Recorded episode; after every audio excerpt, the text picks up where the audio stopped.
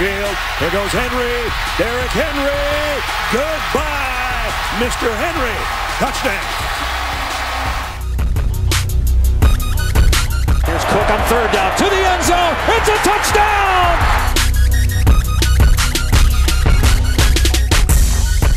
Salut à tous et bienvenue pour cette nouvelle émission euh, consacrée à l'actualité du collège football en partenariat avec le site The Blue Pennant. Et vous le savez, aujourd'hui est une émission spéciale puisque je vais exposer euh, publiquement mes lacunes en mathématiques. Mais pour en parler, je vais d'abord accueillir mon compère de toujours, fondateur et rédacteur du site The Blue Pennant, Morgan Lagré. Salut Morgan. Salut hello, bonjour à tous. Moi j'ai révisé mes intégrales et, tout et tout, donc je suis prêt pour les maths. Vas-y, envoie les maths. On, se souhaite un bon anniversaire au passage, mais. C'est la centième, bon anniversaire, absolument. Et voilà. Est-ce que tu savais que 100 multiplié par 150 est égal à 25 Et oui, la centième. prévenu, on, avait dit, on avait dit qu'on ferait un top 100, mais on s'est dit l'émission va durer 6 heures. Donc. Euh, c'est vrai. Et le pire, c'est qu'on en était capable. Euh, oui, en tout cas, car pour la centième du podcast et pour les 150 ans du Collège Football, euh, la rédaction vous propose à l'occasion de cette émission un top 25 des moments les plus marquants de l'histoire du foot universitaire. Alors on va pas se mentir, il euh, n'y a pas beaucoup de sexagénaires, on va dire, dans la rédaction, donc il y aura un peu plus de souvenirs du 21e siècle, mais vous verrez qu'on traversera quand même toutes les époques. Euh, au milieu de ce fil rouge, on retrouvera la chronique Mailbag, avec euh, les questions que vous nous avez posées à l'occasion de cette date symbolique, sans oublier les dédicaces d'ailleurs que vous nous avez adressées et qui nous font chaud au cœur. C'est pour ça d'ailleurs qu'on continue cette émission semaine après semaine. Et puis une rubrique que Morgan regrette déjà, puisqu'on aura un quiz en cours d'émission avec un avec un arbitre exceptionnel. Je n'en dis pas plus. Euh, Magouille, encore plus. Bah, écoute, on en parlera tout à l'heure. Écoute, tu verras. Euh. Franchement, pour le coup, euh, j'étais mais d'une impartialité, t'as même pas idée. bref, trade de préliminaire, on va lancer tout de suite les hostilités avec la première partie de ce top 25 historique du collège football.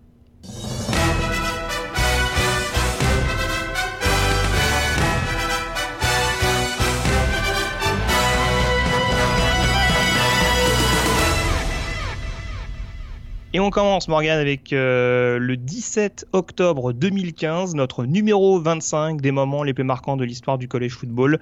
Euh, ça se passe du côté d'Ann Arbor, où les Michigan Wolverines reçoivent les Michigan State Spartans. Alors, on le répète semaine après semaine, c'est une rivalité incontournable qui remonte même euh, au début du XXe siècle, hein, cette, rivalité locale entre les Wolverines et les Spartans. sauf qu'en 2015, on est un peu dans un contexte particulier avec notamment les débuts de Jim Harbaugh euh, qui vont connaître un, une légère secousse dans cette fin de match face à l'équipe de Marc Antonio. Bah écoute, ils mènent, ils mènent 23-21. Ils sont en possession du ballon, il reste 10 secondes. C'est un quatrième et deux.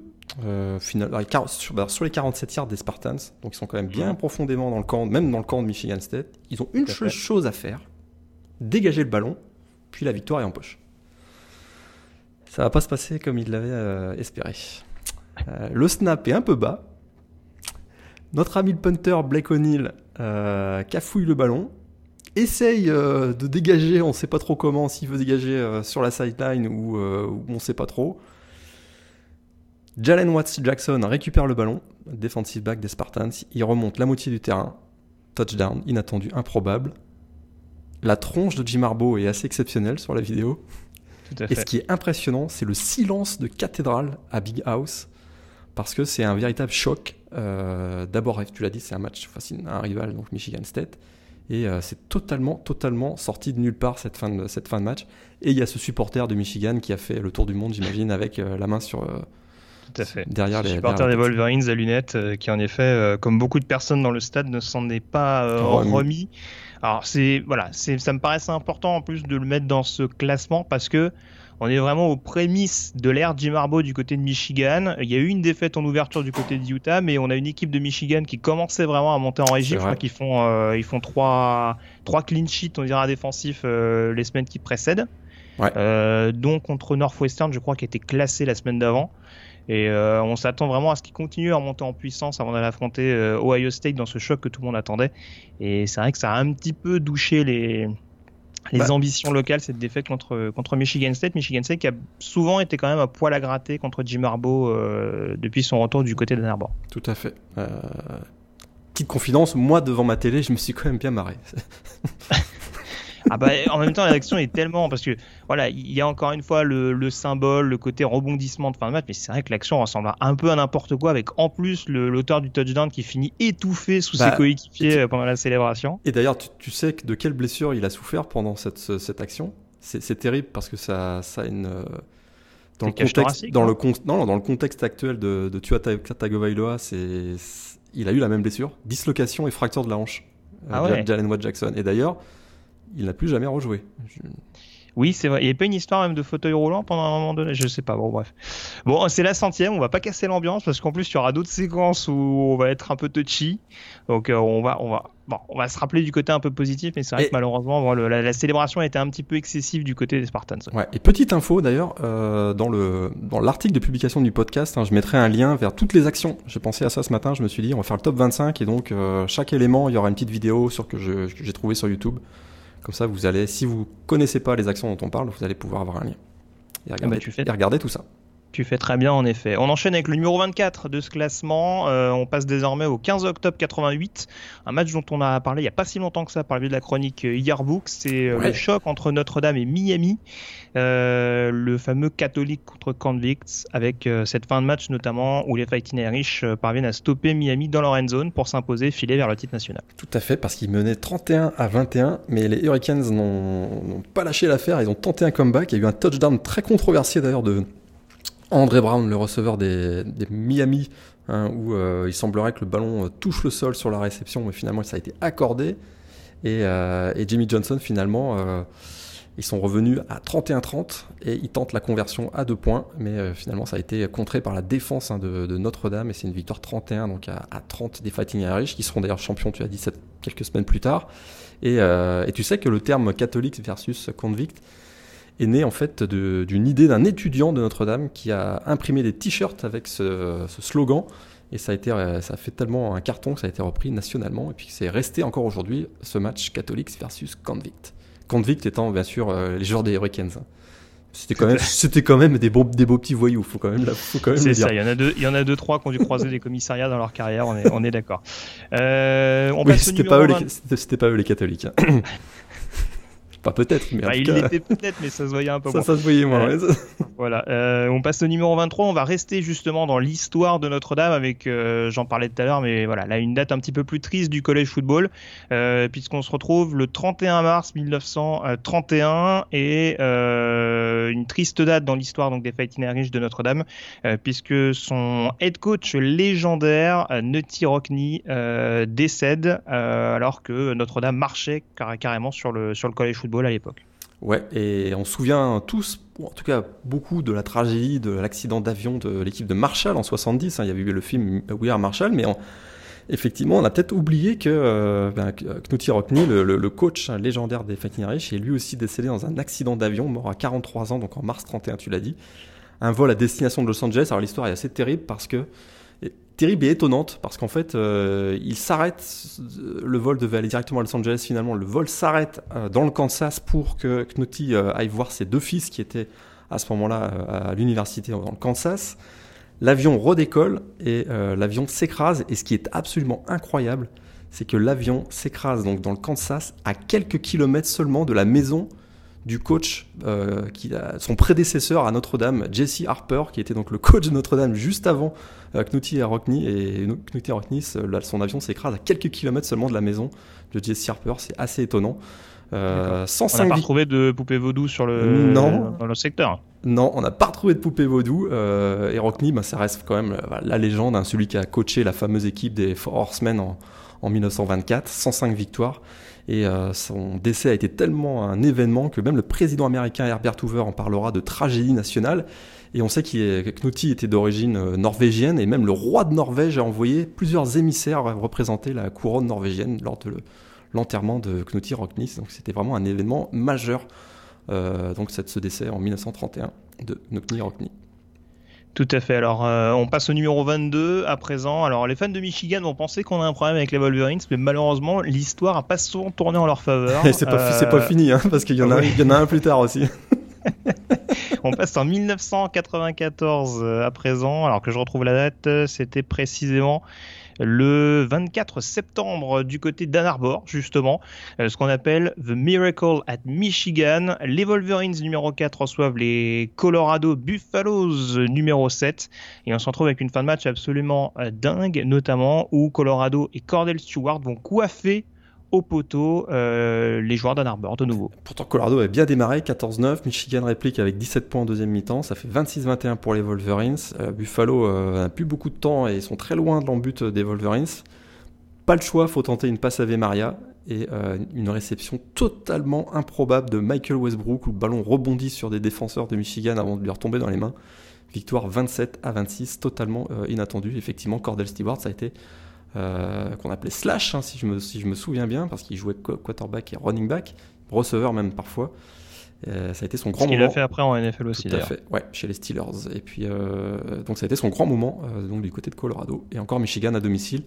À Big House, hein, ils nous ont fait des sacrés, des sacrés coups, hein, parce qu'on va en reparler, comme je le disais tout à l'heure, un peu plus tard. Là. Ouais, et ça, ça a un petit peu coûté la place de, de Gary Muller, puisqu'il sera remplacé d'ailleurs à l'issue de cette saison par, par Floyd Carr.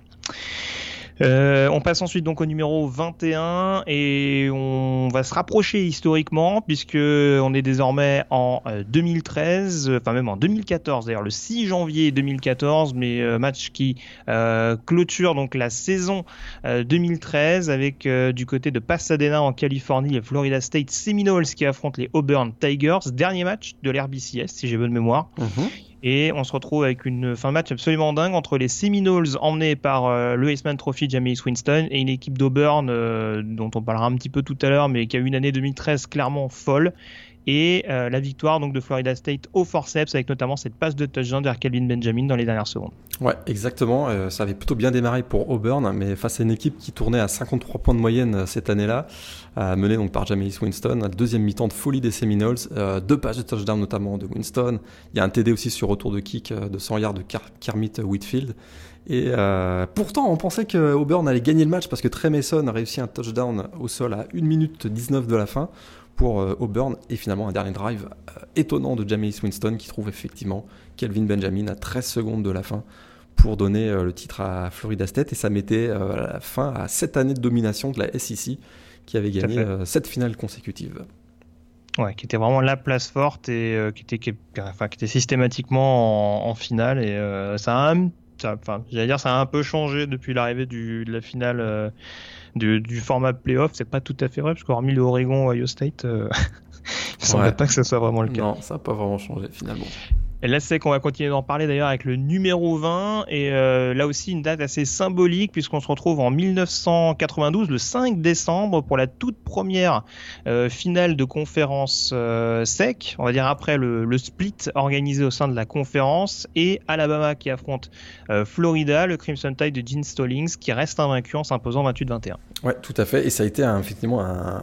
C'est plus, plus que le match en lui-même. C'est vrai que ça s'est quand même il y a eu un pick six hein, de Antonio Langam sur une passe hasardeuse de Shane Matthews qui a quand même assuré la victoire de Alabama, mais plus que le match en lui-même, c'est effectivement euh, le fait que ce soit la première finale euh, de conférence jamais organisée dans l'histoire du, collège football et ça, a changé vraiment beaucoup de choses ensuite par la suite. Euh, voilà, parce qu'il y a ça a été une source d'inspiration pour d'autres conférences qui derrière ont, créé aussi leur propre finale de conférence.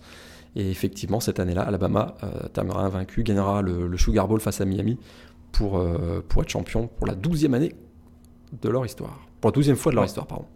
Voilà. Puis quand on, quand on voit ce qui est devenu la conférence sec derrière, bon, c'est. Voilà, on se dit que c'est quand même, euh, ça a lancé euh, l'ère d'une domination assez importante au niveau du, du collège football, même si, bon, 92, voilà, ça, il y avait encore pas mal de, de d'autres conférences assez dominantes, mais en tout cas, ça, ça a lancé les prémices de, de, de grandes places fortes made in ACC. On passe au numéro 19 à présent et on retrouve un match dont on a parlé tout à l'heure, le fameux Michigan State Michigan. On prend, euh, on passe à la saison 2001 euh, désormais, le 3 novembre plus précisément, et cette fois-ci on est à East Lansing du côté du Spartan du Spartan Stadium. Alors je sais que tu n'étais pas le plus inspiré par cette partie-là, euh, Morgan. Non, je vais te le laisser celui-là parce que si ah, j'étais pas, pas super inspiré par celui-là, mais Bah écoute, il n'y a, pas de souci. Euh, une fin match qui a encore été euh, douloureuse pour les Wolverines, euh, puisque donc on est en 2001 avec une équipe des Spartans qui est classée numéro 6 à l'époque, qui fait partie des équipes très très clairement à, surveiller, à l'époque emmenée par, par Drew Henson, le, quarterback, et Braylon Edwards, d'ailleurs receveur, qui finira un petit peu plus tard au, Cleveland Browns. les Wolverines qui sont donc favoris au moment de se rendre du côté d'East Lansing, sauf qu'on va avoir une fin de match absolument dingue, où Michigan State donc va coiffer Michigan au poteau, euh, mener au score, donc mener d'un touchdown à quelques secondes de la fin. On a cette action notamment où Jeff Smoker, le quarterback de Michigan State, réussit à spiker le ballon à à peine 2 yards de l'embut de Michigan euh, pour, pour se laisser une dernière chance. Et derrière, il y a cette petite passe lobée euh, vers Charles Rogers, donc pour la victoire à l'ultime seconde de Michigan State, victoire qui sera là encore fatale pour Michigan qui terminera sa saison euh, avec un, petit bilan, on dira, de, de 8-4 par rapport à ce qui était attendu euh, au départ. Mais euh, voilà, réception hyper importante de Charles Rogers qu'on aura signé quelques-unes dans sa carrière. On en parlait, c'est vrai qu'il est joueur joueur vedette de Michigan State qui est décédé malheureusement il y a quelques semaines de ça. mais qui avait un talent vraiment immense. Deuxième choix de la draft, un peu gâché par les Lions en NFL. Mais euh, en tout cas, joueur qui aura été éminemment précieux pour, euh, Michigan State à l'époque, malgré le rendement un petit peu euh, irrégulier de Michigan State. On n'était pas forcément dans les grandes époques de Michigan State, ni dans l'ère Marc D'Antonio comme on peut le connaître actuellement, où les Spartans pouvaient se battre notamment pour les finales de conférence. Ouais, superbe joueur, effectivement. On passe à présent au numéro 18. Je pense que tu seras un peu plus inspiré par ce match-là, puisque euh, on se retrouve désormais le 16 novembre 1991. On a un duel numéro 1 contre numéro 2 avec euh, Florida State, donc numéro 1, qui reçoit Miami numéro 2 et les Seminoles qui s'inclinent à la dernière seconde avec ce, euh, ce qui va être appelé le Wide Right One. Ouais, parce qu'il y en a un deuxième, mais. tu voulais parler du premier ou du deuxième Ah, le premier, absolument. ah, bah voilà, fait peur. La malédiction des kickers se poursuit à FSU. Effectivement, ce match euh, donc de la mi-novembre, les deux équipes étaient invaincues. C'était quand même numéro 1 FSU contre numéro 2 Miami. 17-16 pour Miami, dernier jeu du match. Le pauvre Jerry Thomas s'est tente un field goal de 36 yards et qu'il manque effectivement donc le wide right, donc à droite un petit peu des poteaux. Pourtant, sur l'action, on voit que Bobby Bodden, euh, juste au moment du coup de pied, rentre sur le terrain, les bras en l'air. Il est persuadé que ça va rentrer. Et non, ça passe pas. Et euh, lui aussi, sa tête était assez, assez incroyable sur les images. Grosse déception. Et euh, quelques semaines plus tard, Miami remportera son quatrième titre de champion national. Ça reste effectivement un des grands, grands, grands moments. Il faut dire que d'ailleurs, pendant toute cette décennie des années 90, hein, ça a même duré un peu plus au début des années 2000, Miami et Florida State se sont tirés la bourre et ont terminé régulièrement euh, dans le top 5, particulièrement Florida State, on va d'ailleurs en parler, je crois, dans, quelques secondes. Qu'est-ce qu'il est fort sur les transitions, c'est incroyable. Le numéro 17, en effet, avec Florida State, euh, qui clôture la saison 2000 en terminant pour la 14e année consécutive dans le top 5 euh, de la Society Press. C'est euh, quasi, enfin, c'est du jamais vu, il me semble, aux, dernières nouvelles, sous, sous l'ère Bobby Bowden. En tout cas, c'est terre de domination assez impressionnante de la part du programme de Tallahassee. Tout à fait. Deux titres de champion national pendant cette période, donc de 87 à, à 2000, 14 saisons consécutives dans le top 5. Imaginez, hein, si vous si, vous pensez qu'aujourd'hui il y a une domination d'Alabama, euh, à l'époque c'était c'était Florida State. Euh, écoute, il terminait toutes les saisons avec des bilans de 10-1, 12-1. C'était assez incroyable. Et ça reste encore aujourd'hui la, grande référence euh, en, Floride. Ces, ces années de Florida State, ils ont sorti un nombre de prospects NFL hallucinants pendant cette période-là. Tout à fait. Et euh, d'ailleurs, pour faire, pour faire la transition, on dira, cette année ils perdent contre Miami, de nouveau, j'ai presque envie de dire. Mhm. Euh, donc défaite euh, de peu sur le terrain de, de l'Orange Bowl. Et puis ils connaîtront une deuxième défaite en fin de saison contre Oklahoma, justement à l'Orange Bowl de nouveau, comme quoi ça leur avait pas forcément réussi cette année-là. Oklahoma, on va en reparler d'ailleurs dans, pour le numéro 16 de ce classement, puisqu'on parlait de série. Florida State qui avait marqué les esprits en 2000, c'était également le cas en 19 1957. Et je sais que ça va te faire plaisir cette partie-là, euh, puisqu'on parle du 16 novembre du côté de Norman, le 16 novembre 1957 plus précisément, avec Notre-Dame qui met fin à l'incroyable série d'Oklahoma. défaite donc des Sooners après 47 victoires consécutives. Ouais, on est en pleine dynastie de coach Bud Wilkinson du côté des Sooners. Alors ça commence par une victoire 19-14 contre Texas lors du Red River Rivalry 1953. Ils enchaînent quand même. Alors la saison 53, ils font 9-1-1 le bilan. En 54, 10-0. En 55, 11-0. En 56, 10-0. Ils gagnent notamment en 56, 40 0 à South Bend contre Notre-Dame. Et euh, ils remportent une 47e victoire contre Missouri, 39-14. Et là, ils accueillent, effectivement, tu l'as dit, le 16 novembre 57, Notre-Dame. Alors l'année précédente, ils leur avaient mis une rouste. Ça n'avait pas fait plaisir à Notre-Dame, qui était venu euh, avec un, système ultra défensif. Et Notre-Dame l'emporte 7-0 à Owen Field pour mettre fin à cette incroyable série de 47 victoires consécutives. C'est absolument fou. Euh, aujourd'hui, hein, pour voir la domination, quoi, ce que ça représente, hein, aujourd'hui, euh, Clemson a remporté 27 victoires consécutives, je crois, ou 28. Ouais. Euh, voilà, bah, il, serait, en manque encore 20. saison pleine sans perdre un seul match. exactement, euh, exactement. C'est complètement en, effet, grosse performance de la part de Notre-Dame emmenée à l'époque par, euh, Terry Brennan et qui en effet réussit cette performance. En plus sur le terrain des Sooners, euh, fallait quand même aller le faire du côté, du côté des Fighting Irish. On a donc terminé cette première partie donc consacrée au top 25 historique du college football. On fait une petite parenthèse pour s'intéresser à vos questions et au mailbag.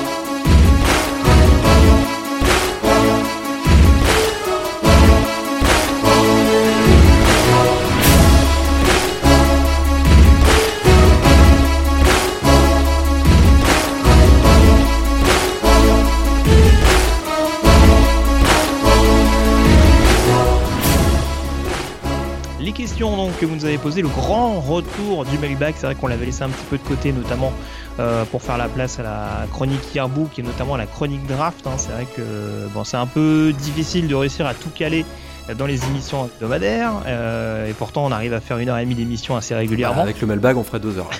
C'est ça. Euh, mais en tout cas, on vous remercie hein, pour les questions que vous nous avez envoyées euh, cette semaine, des questions qui concernent également l'histoire du collège football. Et on va commencer notamment par euh, Dylan, qui donc nous salue et qui nous demande petite question pour le Maybach de vendredi pour célébrer les 150 ans du collège football. Je me permets de vous demander un petit classement des 10 meilleurs programmes all-time selon vous. Est-ce que tu commences ou je commence, Morgan?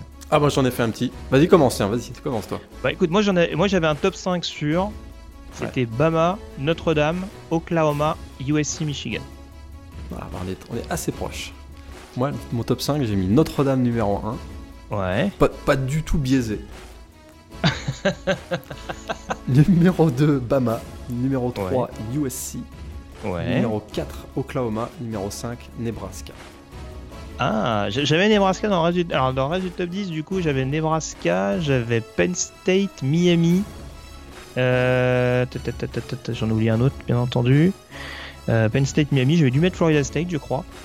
Et il me semble que le dernier, j'avais peut-être mis Texas avant Ohio State. J'avais un petit doute sur le dixième spot. Ok. On est assez proche alors. Moi, j'avais ah Michigan. J'ai mis Yale en 7. Parce ah que Walter Camp, qui a quand même révolutionné le. Donc, qui était le coach hein, de l'équipe de Yale, qui a révolutionné le, le sport même en général, puisqu'il a, il a implanté beaucoup de règles qu'on a aujourd'hui. Donc j'ai mis Yale en 7, 8 Ohio State, 9 Texas et 10 j'ai mis Miami. D'accord, très bien. Ok, ok, bah, pourquoi pas, ça, ça se tient. Euh, L'autre question de Dylan, c'était. Alors, question un petit peu jeu de rôle. Euh, si vous étiez prospect de numéro 1 au pays, avec quelle université vous engageriez-vous et pourquoi?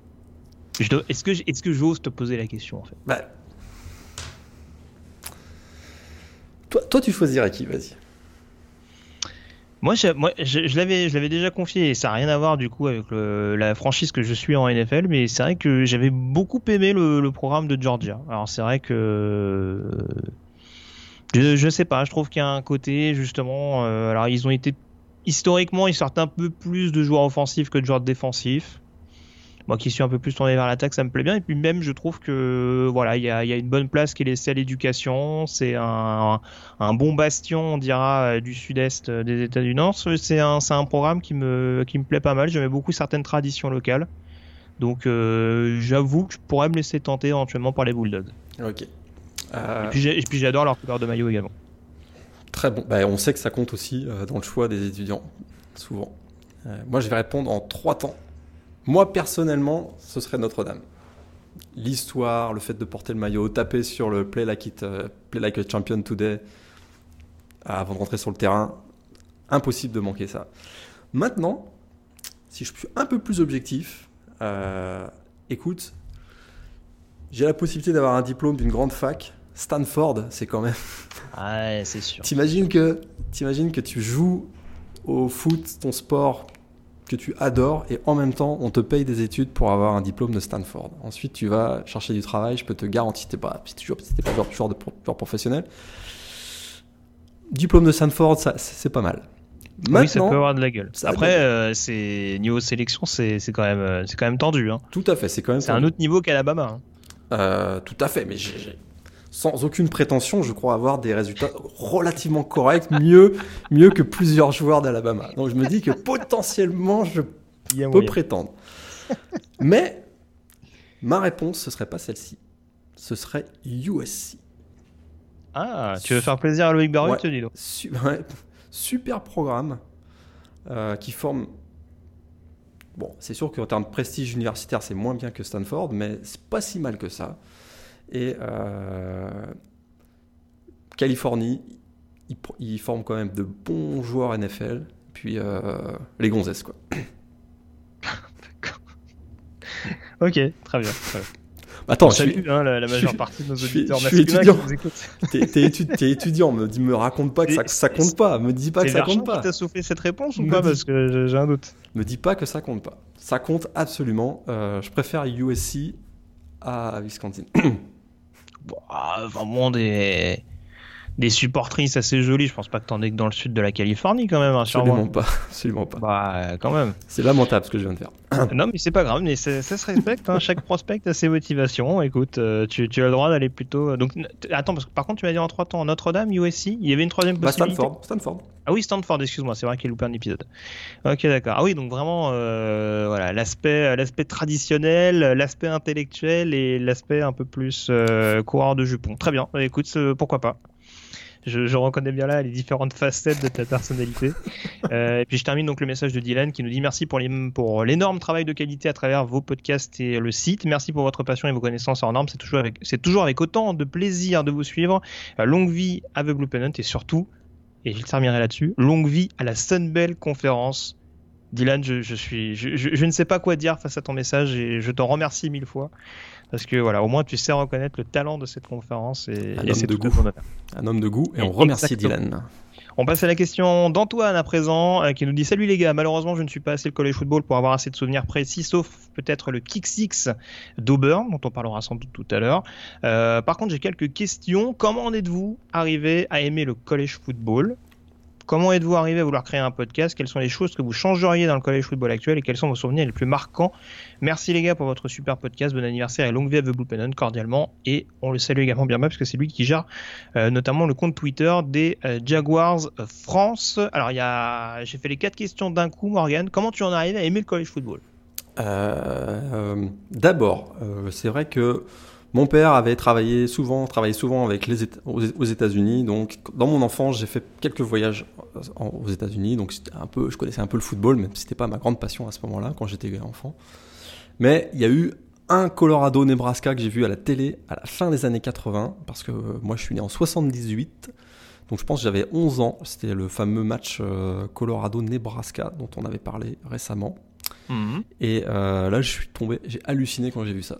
Euh, l'époque, il y avait- il y avait plusieurs magazines qui sortaient, puis j'avais un, collégien avec qui j'avais sympathisé, puis on s'échangeait ses magazines, etc. Et la passion est montée vraiment comme ça. NFL et collège football à peu près en même temps. Plus la NFL, je dirais, à un moment. Mais euh, à la fin des années 90, euh, là j'ai commencé à retomber vraiment beaucoup dans, le collège football, puis ça m'a jamais lâché ensuite. Ah là là, Colorado Nebraska. Tu es tombé amoureux de la Wishbone, c'est tout à ton honneur. Euh... ah bah attends, imagine, euh, à l'époque, t'avais, je sais pas, t'avais tu passais de Sochaux Nancy en, en, soccer à même à l'ambiance de Colorado, Colorado Nebraska. C'était quand même quand t'es gosse, tu hallucines quoi. On salue nos amis socialiens et nancéens qui apprécieront ta, ta référence footballistique en l'occurrence. Euh, donc comment j'en suis venu Bah écoute, euh, c'est une suite assez logique. J'ai commencé par la, par la NFL et puis euh, je suis tombé dessus un petit peu par hasard, notamment par le biais d'ESPN. Et je suis tombé, alors ça Enfin, j'ai anticipé un petit peu notre question, mais voilà, j'ai découvert le college football en 2008 en pleine bataille de la Big 12 entre Texas, Oklahoma et Texas Tech. Et très franchement, euh, c'était assez, plaisant à voir euh, ces batailles, notamment entre Graham Harrell, Colt McCoy et Sam Bradford. Et voilà, ça m'a un petit peu bercé jusqu'au bout de cette saison 2008. Euh, et puis en découvrant un petit peu les identités des uns et des autres, ça a été assez intéressant à suivre. je me permets de répondre, d'anticiper un petit peu, Morgan, sur la deuxième question qui était comment en êtes-vous à avoir créé un podcast? Alors, loin de moi la volonté de voir tirer la couverture. C'est vrai que c'est un projet dont je t'avais parlé il y a quelques années de ça. ah bah complètement. Voilà, parce que le site The Blue Pennant a été créé par tes soins il y a un petit moment maintenant. Je ne sais pas combien d'années euh, on en est très précisément. c'est créé en 2008. J'avais fait une pause en 2009. Puis depuis 2010, c'est euh, en continu voilà, on a passé les 10 ans en tout cas, et puis c'est vrai qu'il y a peut-être, euh, je crois qu'on est à la quatrième ou cinquième année du podcast. Enfin, en tout cas, voilà, ça me paraissait intéressant parce que je faisais en parallèle, certains le savent, euh, l'émission euh, Radio Ça qui était prévue tous les lundis et qui traitait, on va dire, du, du football français, mais également du foot universitaire et de la NFL. Mais ça faisait des émissions très très longue euh, où tout le monde n'était pas forcément hyper captivé. Et c'est vrai qu'au départ, cette émission s'appelait Radio Sam Made in US parce que justement, ça me permettait notamment de mettre en place le, le college football à l'intérieur. Et euh, voilà, connaissant un petit peu Morgan et ses nombreuses connaissances de l'univers du foot universitaire, voilà, l'association, la collaboration me paraissait euh, assez intéressante. Surtout que tu étais venu justement à Radio Ça et puis on avait vu que ça avait, ça avait cliqué assez, assez facilement. Ouais, je m'en souviens. Donc c'était très bien. Donc euh, non, non, donc après ça s'est fait et puis euh, les choses se faisant naturellement, non, euh, on a décidé de continuer et pour l'instant on arrive quand même à trouver un, assez bon rythme malgré le, les différents continents et nos emplois du temps respectifs. Donc donc ça c'est une très très bonne chose. On est assez discipliné, c'est vrai. On, réussit à se trouver à un moment chaque semaine. Ouais, on, est, plus discipliné pour ça que pour les timings des émissions. oui, voilà, exactement. Mais si on m'avait dit qu'on en ferait 100, j'y aurais jamais cru, je t'avoue. C'est vrai que ça fait beaucoup. Hein. à, raison, à raison d'une émission par semaine sur, euh, mettons, euh, trois mois dans l'année, c'est vrai que. On en fait une vingtaine par année. On en fait une vingtaine par année. On arrive quand même à suivre le rythme, et ça, c'est une, une, assez bonne chose.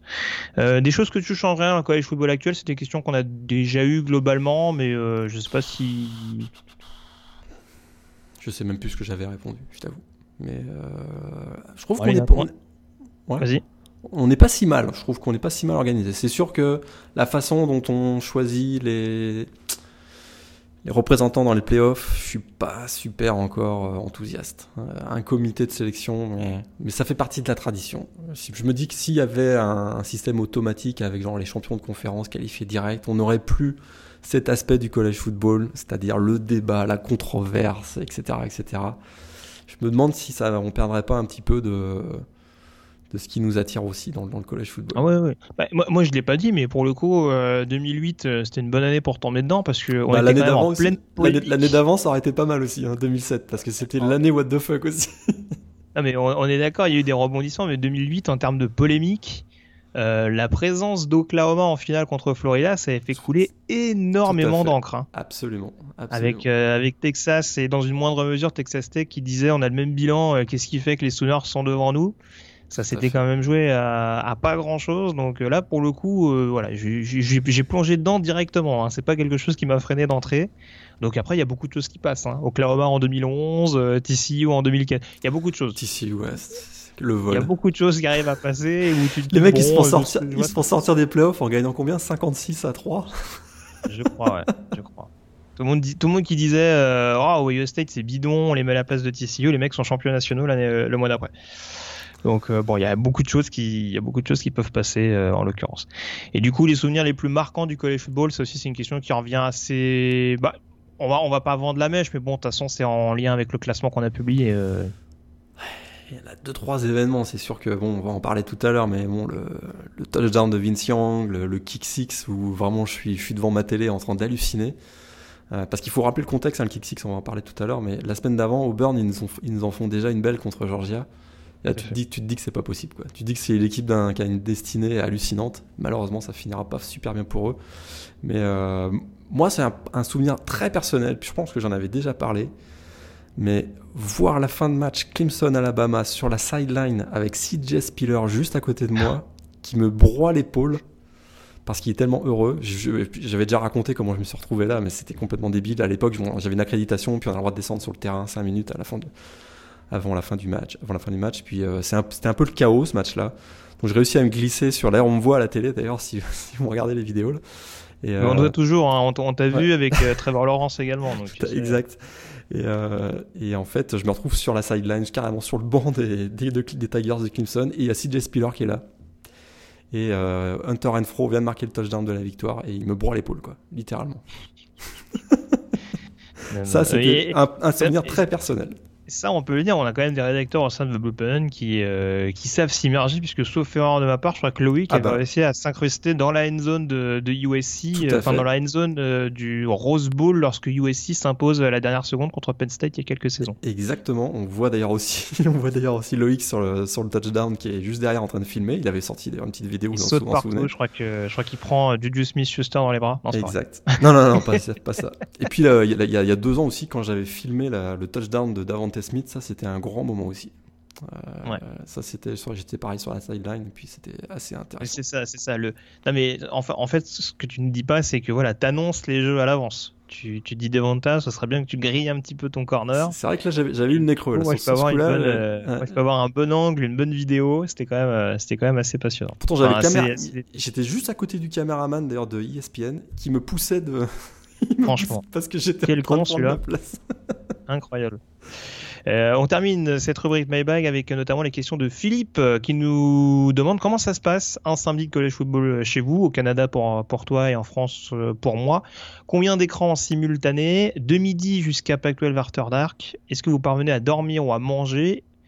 Euh, tiens, on va commencer par cette première partie-là. Euh, du coup, comment tu t'organises toi, sachant qu'en plus tu dois quand même relayer les les, les, les, informations sur le site euh, plus ouais. ou moins en temps réel. Quoi. Ouais, enfin, sur euh, Twitter notamment. Ouais, sur Twitter surtout cette année. Euh, généralement, alors jusqu'à cette année, je faisais, je démarrais euh, à 8h30, heure, heure nord-américaine, puis je regardais à peu près tout le collège d'IMD. Cette année, c'est un petit peu différent. J'ai recommencé à courir, donc je fais beaucoup plus de sport. Et puis je réserve le samedi matin pour ça. Donc généralement, je commence vers 11h30 à suivre. Et puis de midi jusqu'à. Donc là, je pars encore une fois d'heure nord-américaine. De midi jusqu'à 2-3 heures du matin, puisque c'est le match de la PAC-12 où se termine généralement vers 2h30, le dernier match, puis j'enchaîne. J'ai trois écrans à la maison, un écran de télé, deux ordinateurs, et puis euh, généralement je suis trois matchs en même temps. Très bien. Et je Et mange écoute, euh, quand je, Quand j'ai le temps. Quand j'ai le temps. Euh, bah écoute, je vais aller assez vite là-dessus. Euh, moi, c'est vrai que forcément, le, la contrainte du décalage horaire faisant, euh, je suis les matchs de 18h sur, euh, même si parfois c'est un peu compliqué euh, de par ma vie professionnelle. Euh, et c'est vrai qu'il y a une autre contrainte également, c'est que généralement euh, pour, pour TDA, j'ai tendance à rédiger les articles le dimanche matin, donc euh, c'est vrai que je peux pas me permettre de me coucher à 3h ou 4h du matin, donc j'ai tendance à regarder les matchs de 18h, limite les premières mi-temps de 21h30, et puis j'essaye de, de me laisser la surprise pour le lendemain matin, pour avoir une majeure partie, on on va dire, dans les conditions du direct de manière un peu accélérée bien entendu mais euh, bon c'est vrai qu'on essaye de faire un peu on essaye de séquencer un petit peu tout ça euh, de couper en deux entre le entre le samedi soir et, et le dimanche matin. Euh, après euh, oui non globalement j'arrive à manger et à dormir. Ça va. Ça, pour l'instant ça a pas trop été une, une problématique. Voilà c'est ce que je disais c'est surtout de, de, réussir à jongler également avec euh, avec les piges éventuelles que je peux faire le samedi soir. C'est pas toujours ce qu'il y a de plus évident en l'occurrence ouais. les matchs le, le samedi Il nous demandait également est-ce qu'on vibre fantasy ou équipe préférée? Alors je vais me permettre de répondre parce que j'ai décidé d'arrêter de vibrer sur la fantasy parce que je me suis encore lamentablement écroulé. Il faut savoir une chose. Oula, euh, faut que j'arrête de taper sur mon micro en même temps, mais euh, j'ai tendance à porter la poisse à beaucoup de joueurs. Euh, généralement, vous regardez un petit peu mon équipe fantasy sur Fantrax. Il y a à peu près un tiers du roster qui va finir blessé au bout de la deuxième, troisième semaine. Je, je crois que c'est je crois que cette année, euh, j'ai coûté cher à JT Daniels, j'ai coûté cher à Randall Moore. Randall Moore, ça c'était quand même la belle blague de l'année, ça. Ça m'a bien fait marrer, ça. Enfin, pas pour lui, mais... Ah oui, oui, oui, je, suis d'accord avec toi. Et il y en a un troisième également que j'ai euh, j'ai guigné bien comme il faut, mais euh, non, ouais, généralement, c'est pas... Et, bon, on va dire que cette saison c'était à peu près la meilleure, mais j'ai quand même une fiche négative, donc euh, j'ai décidé d'arrêter de vibrer sur la fantasy. Mais, mais Morgan s'en sort beaucoup mieux que moi. Ouais, je suis en demi-finale cette année. On passe à la question suivante avant que ça m'énerve. C'est bon. Euh, alors le souvenir, on va y revenir tout à l'heure. Euh, notre joueur notre joueur préféré pardon en college football et le gars sûr en collège qui a busté comme un grand en NFL. Alors, le gars sûr en collège qui a bien busté, euh, Vince Young pas mal quand même. Euh, il était quand même, vrai. il était quand même très fort. troisième choix de la draft 2006 et à Tennessee ça n'a pas été terrible. Et je dirais que celui qui lui a euh, succédé aussi dans, le, dans la liste des busts, là, mais Jamarcus Russell, joli aussi. Ah, j'ai pas, j'ai pas connu.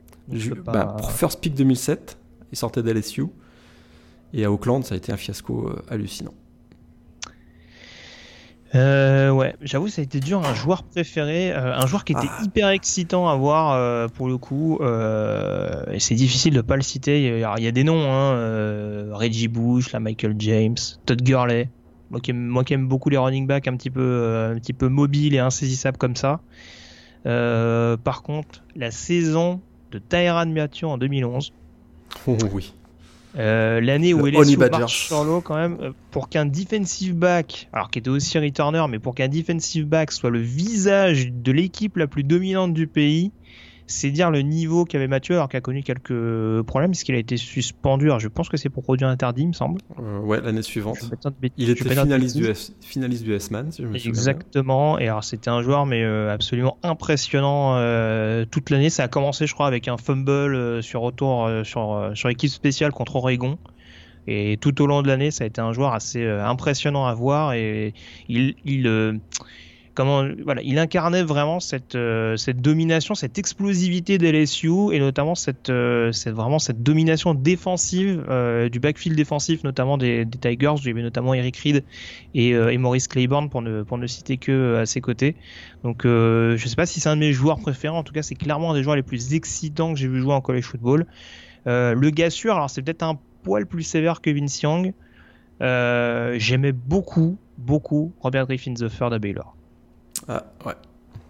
Et c'est vrai que alors, je sais pas si on peut le considérer en boss parce que malheureusement les blessures ont rapidement eu raison de, de sa carrière pro. Mais c'était vraiment là aussi euh, dans le dans le l'attaque hyper explosive, hyper agressive des Bears.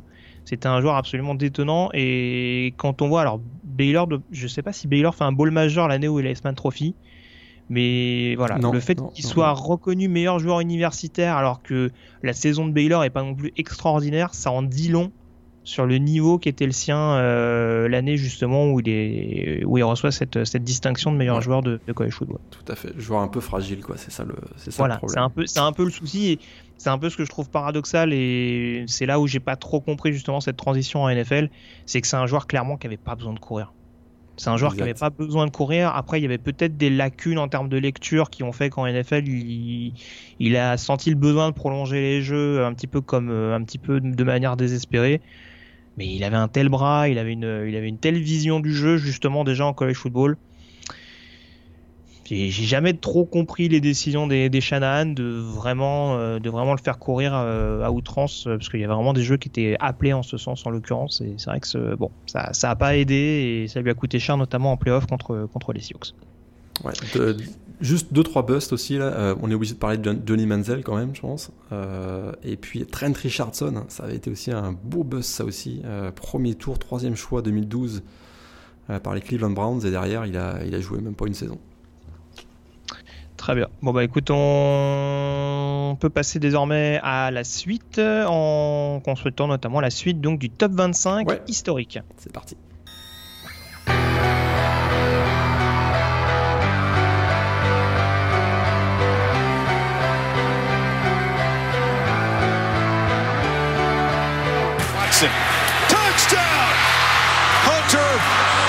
Renfro. Little man makes another enormous play.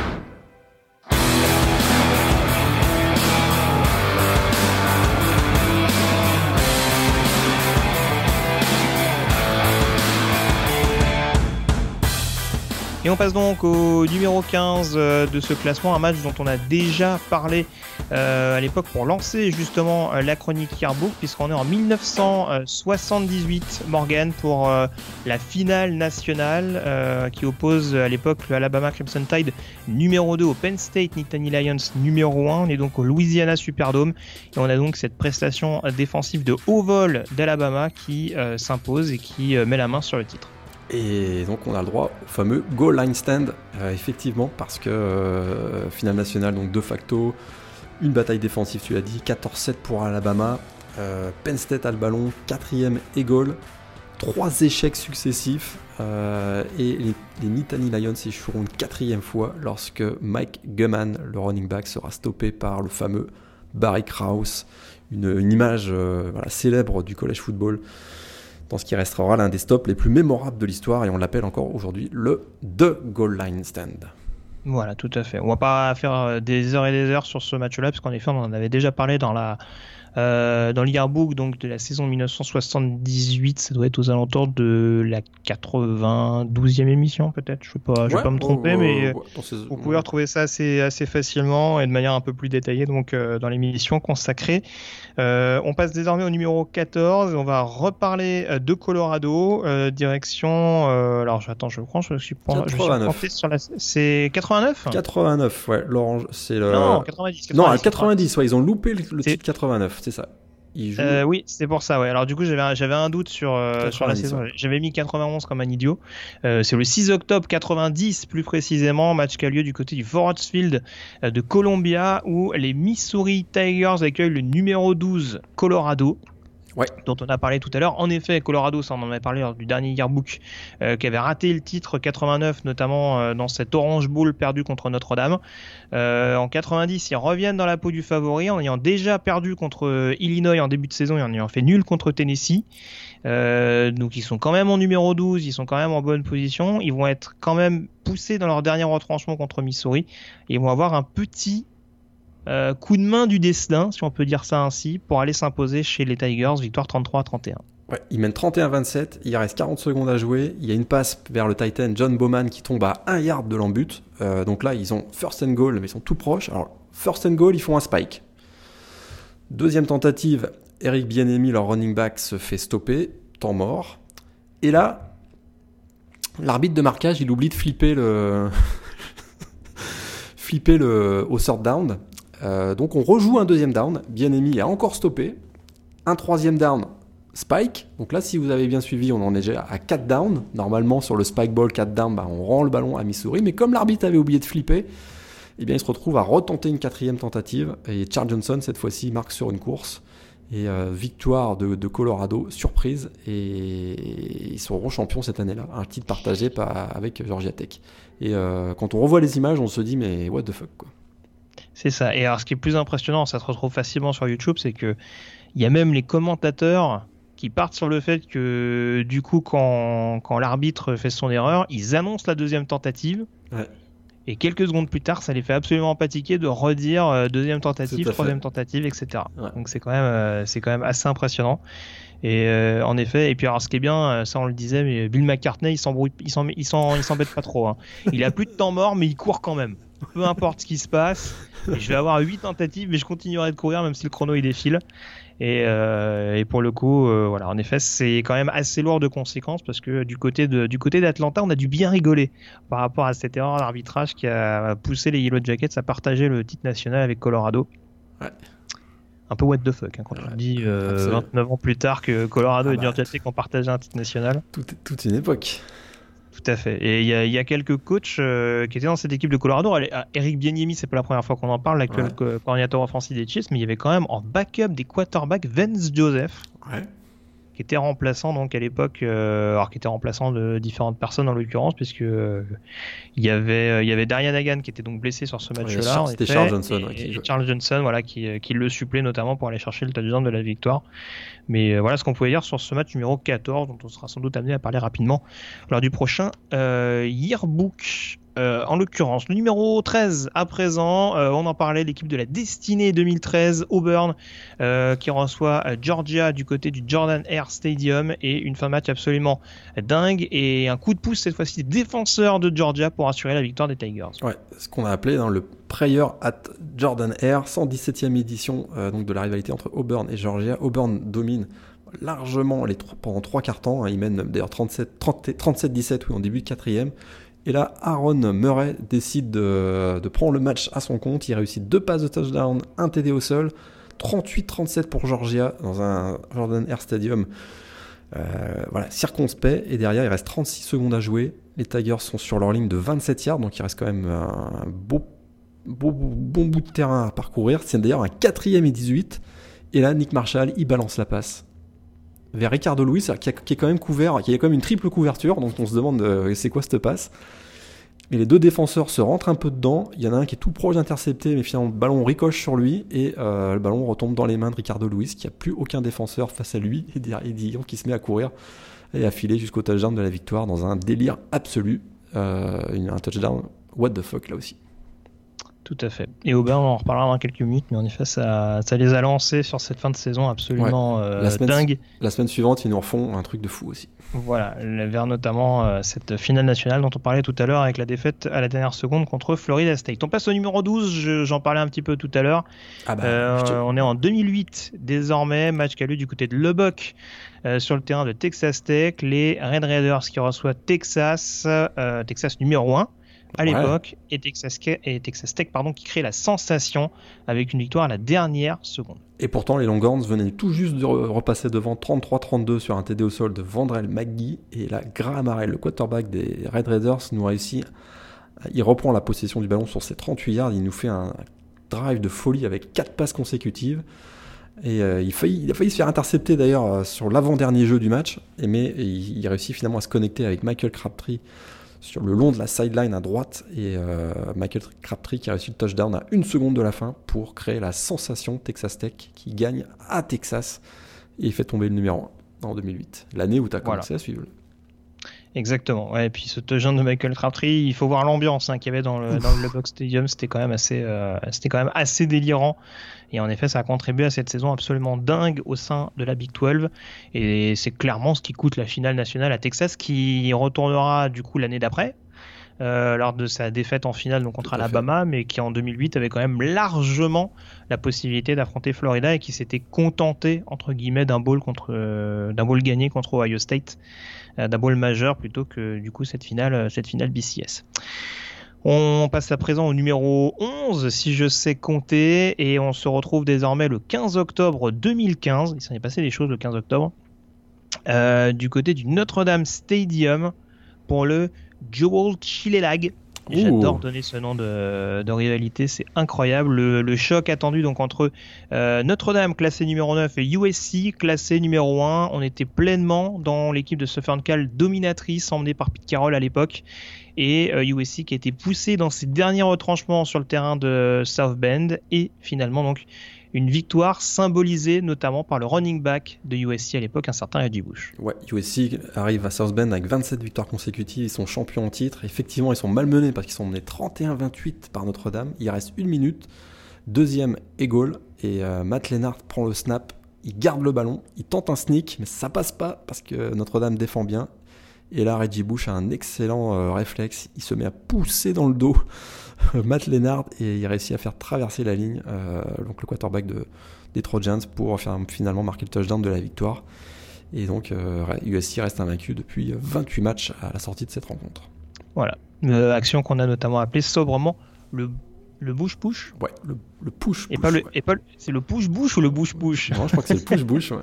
Ouais. C'est vachement important. C'est le push-push. Euh, très bien, ouais. En tout cas, et victoire notamment importante de USC à Notre-Dame qui permettra aux Troyans d'aller en finale nationale. On aura l'occasion d'en reparler un peu plus tard dans cette émission.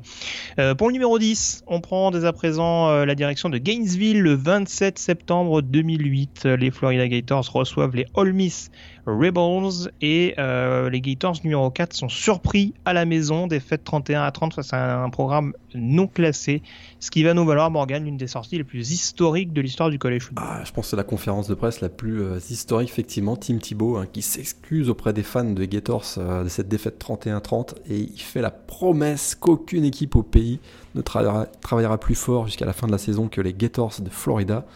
Et c'est ce qui va se passer, parce que Florida va remporter tous ses matchs et sera sacré champion national cette année-là. Et ce speech passionné hein, restera comme l'un des, grands moments de l'histoire du, college football, absolument. Voilà, avec en effet ouais, ce titre pour Florida à l'issue de la saison et donc cette victoire contre Oklahoma en finale 24 à 14 du côté du Dolphin Stadium de euh, Miami en l'occurrence. On reste sur le hors-terrain entre guillemets euh, avec en numéro 9 retour en novembre 2011 et de nouveau une date euh, beaucoup plus triste avec notamment le la chute, la déchéance de Joe Paterno euh, qui remporte son 409e match en qui décroche sa 409e victoire en tant que head coach euh, record dans l'histoire du college football. Et puis quelques semaines après euh, se retrouve embourbé dans l'affaire Jerry Sandusky. Ouais, Jerry Sandusky donc un scandale d'agression sexuelle sur des jeunes garçons dans les vestiaires de l'université de Penn State. Et Joe Paterno, il semblerait qu'il était au courant de ce qui se passait ou en tout cas qu'il aurait fermé les yeux euh, sur des rumeurs, euh, en tout cas, et, ça, ça a terni son image. Et du coup, ben, il, a été contraint d'être euh, viré quelques semaines plus tard, effectivement, et voilà, au mois de janvier 2012, il décédera quelques semaines donc plus tard. Voilà, c'est bon, c'est encore une fois, il n'y a pas le temps forcément de revenir là-dessus, mais bon, c'est vrai que on sait que notamment sa statue qui était devant le stade a dû être retirée pour des raisons de sécurité, etc. Ouais. Enfin, pour éviter d'être dégradé tout simplement, tout parce que de toute façon, euh, voilà, on sait qu'il y a eu beaucoup de, il y a eu pas mal d'émeutes euh, du côté d'University Park avec les pros, les anti Joe Paterno. Euh, bon, c'était c'était un petit peu compliqué euh, et en l'occurrence, oui, ça Bon, c'est toujours une histoire un petit peu difficile à analyser, mais malheureusement, euh, voilà, un head coach qui était un petit peu trop concerné par le football, qui a fait du football, on dira, euh, son principal leitmotiv, sa principale religion, au point d'en occulter beaucoup d'autres choses. Mais ça, c'est ma vision personnelle. Euh, on n'aura peut-être pas forcément l'occasion de s'étendre là-dessus des heures et euh, des heures. On va revenir sur une, une, époque un petit peu plus récente, Morgan, et pour le coup, tu en parlais il y a quelques secondes. Ah, oui. euh, la finale nationale, euh, la, la, finale des playoffs à l'issue de la saison 2016. Alors, je connais plus la date exacte, donc c'est janvier 2017. Je vais essayer de retrouver ça. C'est janvier 2017, ouais. Ah. La finale qui oppose les Clemson Tigers et, les Alabama, et le Alabama Crimson Tide. Alabama numéro 1 à l'époque, Clemson numéro 2, Bama qui s'est imposé l'année d'avant contre Clemson en finale. Ouais. Et Clemson qui court toujours après un titre national, après celui de 80 euh, de l'ère euh, Danny Ford. Exact. Et on se retrouve avec une fin match absolument dingue et un dernier drive qui va permettre à Clemson de revenir au sommet du college football. Parce que Jalen Hurts vient de donner l'avantage sur une course euh, à Alabama 31 à 28. Et effectivement, un drive de 68 yards de Dishon Watson avec une passe notamment hallucinante vers Mike Williams. Et à, une seconde de la fin, il réussit la passe de la victoire pour Hunter Renfro. Et c'est effectivement le premier titre de champion national de, Clemson depuis 1981. Et c'est vraiment, ça, ça, crée la légende de Dishon Watson avec ce drive de 68 yards et vraiment une victoire euh, hallucinante aussi de, de Clemson qui fait tomber l'ogre Alabama. Tout à fait. Il y a une fin match absolument dingue, notamment de, de Mike Williams qui fait vivre un calvaire à Marlon Humphrey. euh, et qui permet notamment, alors je crois qu'il y a une interférence un peu crade, bah justement juste avant la passe de touchdown de, de Dishon Watson. Et vraiment Mike Williams, euh, bon dont la transition NFL est un peu compliquée, mais euh, qui était vraiment un phénomène également euh, quand il était en, en, receveur numéro 1 du côté de, du côté de la Caroline du Nord. Euh, alors petit spoiler, il y a eu égalité entre ce match-là, le Clemson-Alabama, et le numéro 7, Alabama-Georgia, qui a eu lieu un an plus tard, le 8 janvier 2018, du côté du Mercedes-Benz Stadium d'Atlanta. Ouais. Euh, Georgia qui, a, qui, domine la finale nationale contre euh, Alabama, donc Georgia numéro 3 qui recevait Alabama, je crois, numéro 4, puisqu'il tape Clemson en, demi-finale, qui était numéro 1 à l'époque. Donc le numéro 3 Georgia qui reçoit le numéro 4 Alabama, et on a une fin de match au bout du suspense avec la victoire d'Alabama sur un jeu devenu mythique dont tu nous parlais d'ailleurs tout à l'heure. Ouais, Rodrigo Blankenship, le kicker de Georgia, vient de marquer un, réussir un field goal pour donner l'avantage 23-20 à Georgia. Ballon pour Bama. Tua se fait saquer sur le premier euh, down et perd 16 yards. Là, on se dit que c'est foutu parce qu'il euh, se retrouve très, très, trop éloigné. Ils sont à 41 yards de l'embut à ce moment-là. Et là, il nous sort une passe hallucinante vers Devonta Smith pour, euh, pour le touchdown de la victoire. Et Alabama est champion avec Tua Tagovailoa, freshman qui avait, été qui avait remplacé Jalen Hurts à la mi-temps pour donner la victoire à Bama. Très bien. Donc, euh, bon, on va pas revenir en détail, on a déjà suffisamment parlé à l'époque. Là, pour le coup, on était en plein dans la période des podcasts. Donc euh, là, ça se retrouve également facilement, euh, cette, cette, finale décortiquée par nos soins, avec en effet Morgan qui était sur place et qui, heureusement, n'était pas le journaliste qui s'est fait allumer par Earth Smith sur la célébration. Euh, on, revient, on revient dix ans plus tôt euh, à présent avec euh, ce sombre jour de 2007. On avait laissé nos copains fans des Wolverines tranquilles. Et eh bien, on se retrouve désormais le 1er septembre 2007. Les Wolverines sont classés numéro 5 au pays et reçoivent Appalachian State, programme à l'époque de 1AA. Double champion, double champion d'ailleurs d'un 1AA en titre. Voilà, le, North Dakota State de l'époque, pour, pour, schématiser, mais en tout cas, Michigan numéro 5, normalement, comme on dit là-bas, ah bah. fingers in the nose, normalement ça doit passer. D'ailleurs, le match était tellement déséquilibré a priori que les bookmakers à Las Vegas refusaient de prendre des pareils sur ce match. Donc, euh, et on va se retrouver avec l'une des plus grandes sensations, si ce n'est le plus grand upset de l'histoire du college football, puisque Michigan s'incline donc à domicile au Michigan Stadium, 34 à 32. Il mène 32-31 grâce à un deuxième mi-temps de fantastique de Mike Hart, le running back. Mais Appalachian State reprend les devants 34-32 sur un field goal à 26 secondes de la fin. Là, on se dit, bah, c'est dans la poche pour Appalachian State. Eh bien non. Chad Henney se connecte avec Mario Manningham pour une passe de 46 yards. Michigan, State, Michigan peut donc l'emporter avec un field goal victorieux. Et là, euh, Jason Gingle euh, nous fait une petite euh, cagade. Il se fait bloquer et du coup, Appalachian State l'emporte. Victoire surprise et pour certains, c'est euh, la plus grosse surprise de toute l'histoire du, college football. Appalachian State qui bat Michigan. En effet, ça fait, ça fait couler beaucoup d'encre et on était en plein dans une époque où pour Michigan, euh, c'était pas vraiment la joie. On est dans les débuts justement de, de l'ère Rich Rodriguez, si je me trompe pas. Euh... Hmm, c'était pas Rich Rodriguez, je pense. Ah non, c'était Floyd Carr. C'était une des dernières saisons de Floyd Carr. Une des Lloyd Carr. C'était une de ses dernières saisons. Ouais, absolument. Ah, j'ai regardé d'ailleurs, est-ce que c'est pas la dernière d'ailleurs? Attends, je regarde, je vérifie. C'est sa dernière saison. Ok, et tout ce que je sais, c'est que ce match-là, ça a donné le coup d'envoi de la saison 2007, qui est la saison la plus what the fuck de l'histoire. Tout à fait. J'ai hâte qu'on en parle avec notamment Missouri et West Virginia. Ah bah là, on fera, on, fera une, émission complète là, parce que chaque semaine c'était débile. Je parlais de Rich Rodriguez, euh, voilà, notamment, euh, voilà, à l'époque il... il, était dominateur, mais avec les, avec les Montagnards en l'occurrence. Ce qui est assez paradoxal, parce que c'est une défaite contre les Montagnards d'Appalachian State qui va coûter cher à Floyd Carr et qui fera en sorte qu'il sera remplacé par le head coach des Montagnards de West Virginia à l'époque. Et il faut quand même rappeler que Rich, Rodriguez avait refusé euh, l'offre de Alabama. Euh, que finalement Nick Saban avait accepté quelques semaines plus tard. Hein, Rich Rodriguez. Je suis sûr qu'on a énormément de regrets du côté de Tuscaloosa. Je suis persuadé.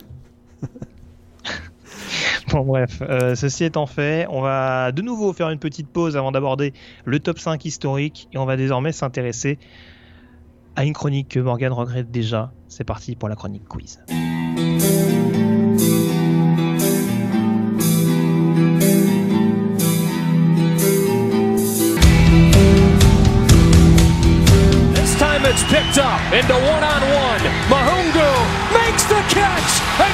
And fights in for the Purdue touchdown.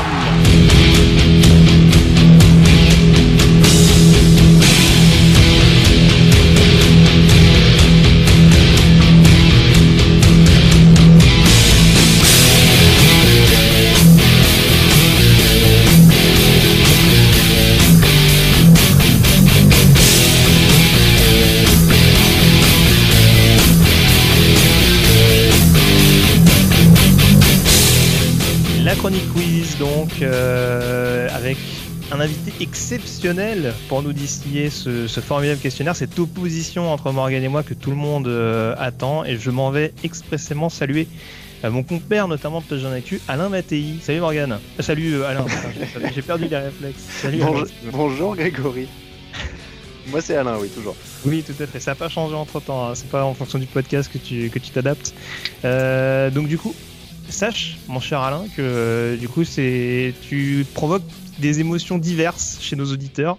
C'est vrai. Euh, parce que voilà, c'est un petit fantasme hein, pour certains de nos auditeurs de ce fameux crossover entre TDA et Blue Pennant.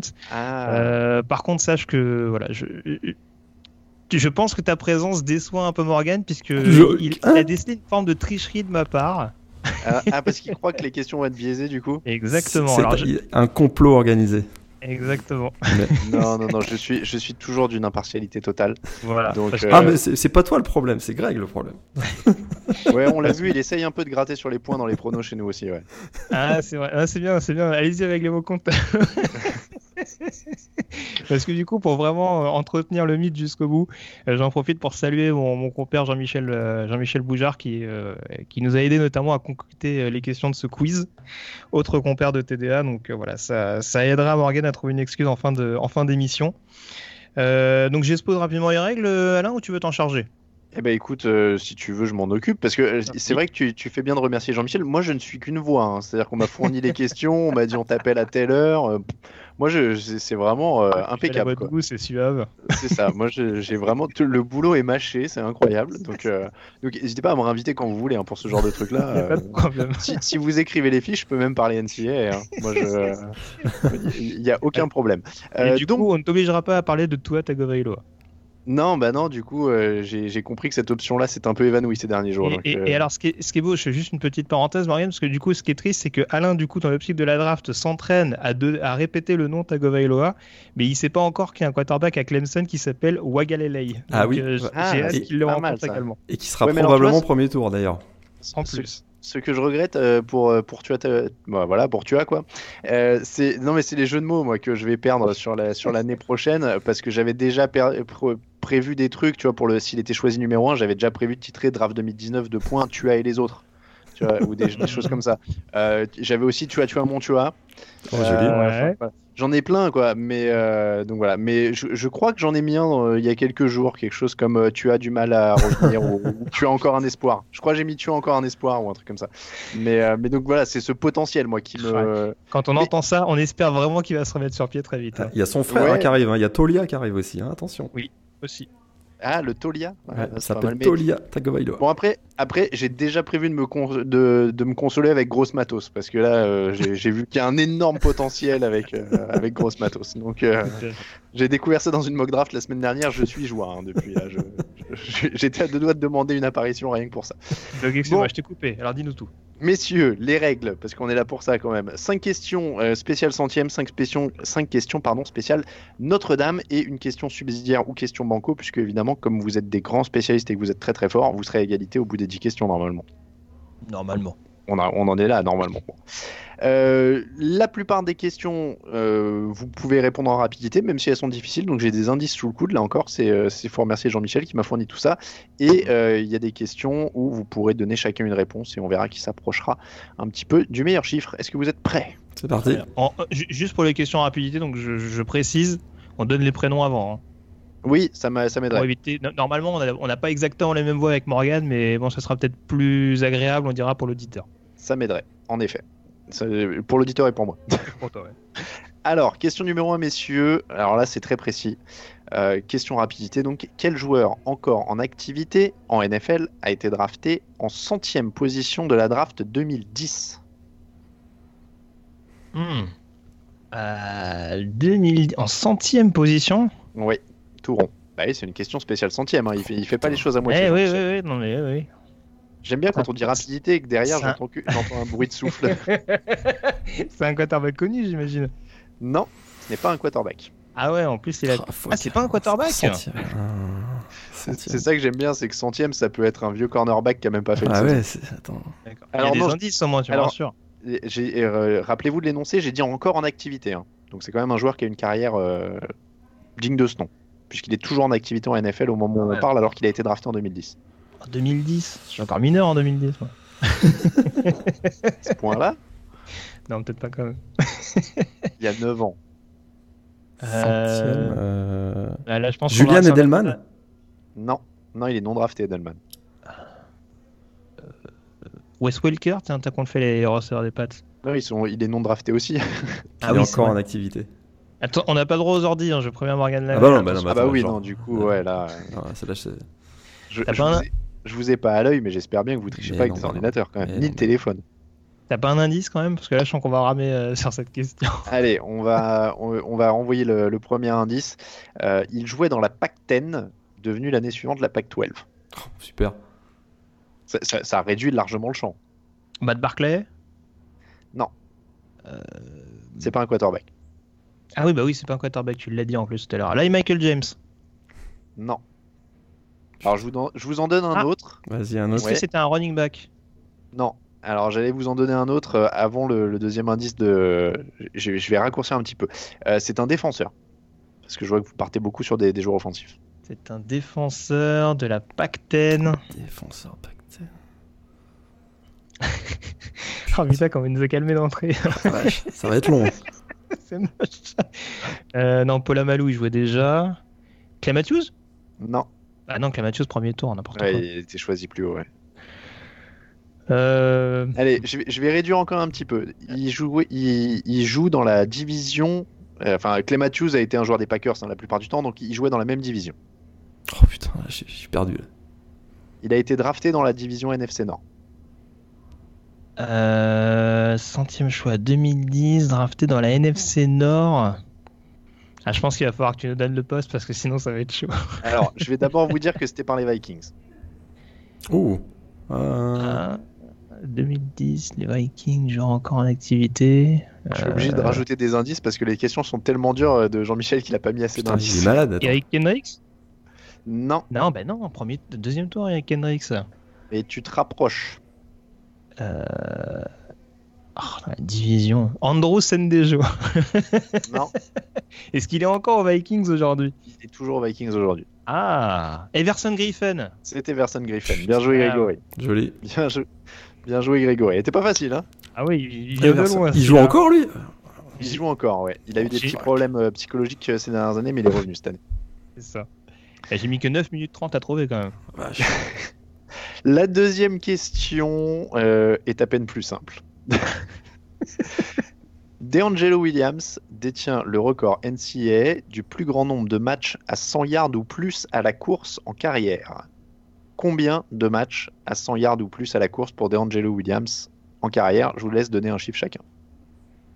Euh, qui commence du coup? Je commence vu que j'ai répondu correctement à la précédente. Euh... On, on laisse la main à celui qui est derrière. Ah, comme Je tu crois que veux. Allez, on va laisser la main à celui qui est derrière. Morgan. Je crois que c'est aux alentours de 30. 31. 31 pour Morgan. Greg. Nombre de matchs à plus de 100 yards, c'est ça la stat Ouais. Euh, Je dirais 24. Et bah c'était 34, donc ça va faire un Ah, point. bravo. Oh, 34 en plus, c'est beau. Morgan, je vous donne le détail. 4 matchs en 2002, 10 en 2003 de- et 2004 et 2005. Et c'était avec Memphis, évidemment. Exact.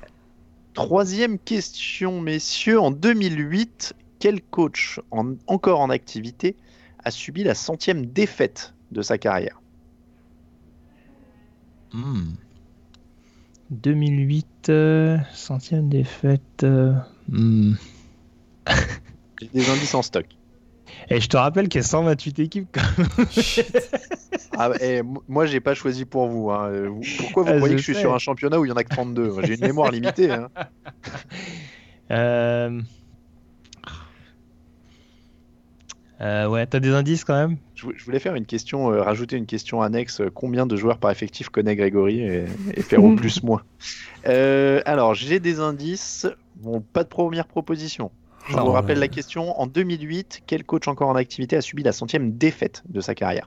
Alors, l'indice numéro 1, il entraîne actuellement en ACC, alors que ce n'était pas le cas en 2008.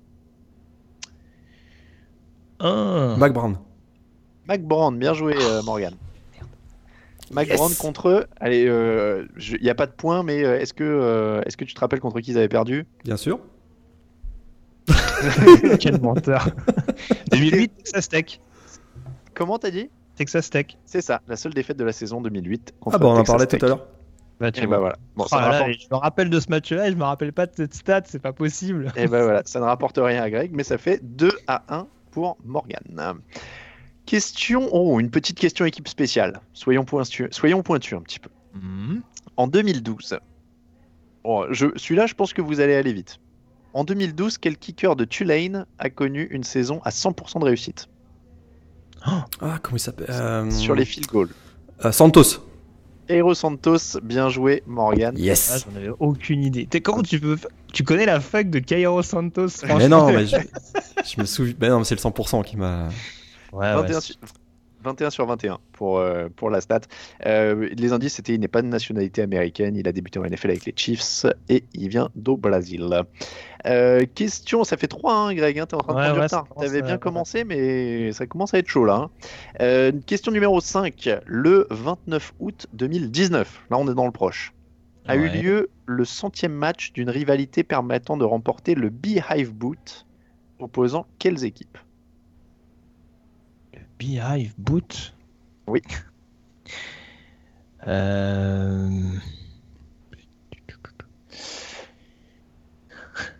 Ce qui- ce qui me rassure, c'est que Morgan il est silencieux aussi, donc en même temps je me sens moins con. T'es sûr que tu le prononces bien là? Ah bah alors euh, B-E-E-H-I-V-E, E, plus loin boot, B-O-O-T. Le Beehive Boot, je dirais. Merci, quoi, le, mec, le mec qui pointe du doigt la prononciation de l'animateur. Voilà, mauvaise foi du gars quoi. Donc c'était le, cent- un point de pénalité. c'était le, le centième match entre ces deux équipes. Eh bien. Eh bien, eh bien, eh bien. Qu'est-ce qu'il y avait en Point. Ça, c'est Alors- ça c'est du groupe of five, ça. C'est pas, c'est pas du. Alors son indice 1 pour moi est, est un peu trop évident. Alors je vais, je, vais, je vais vous en donner un moins évident au début. Euh, déjà ils jouent dans le même état.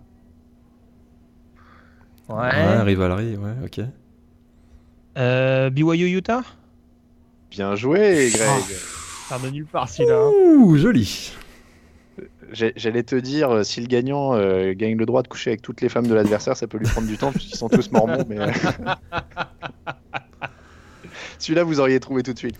D'accord. Euh, y a- alors, il y avait un bon indice de, de Jean-Michel qui disait que la rivalité est surnommée la Holy War.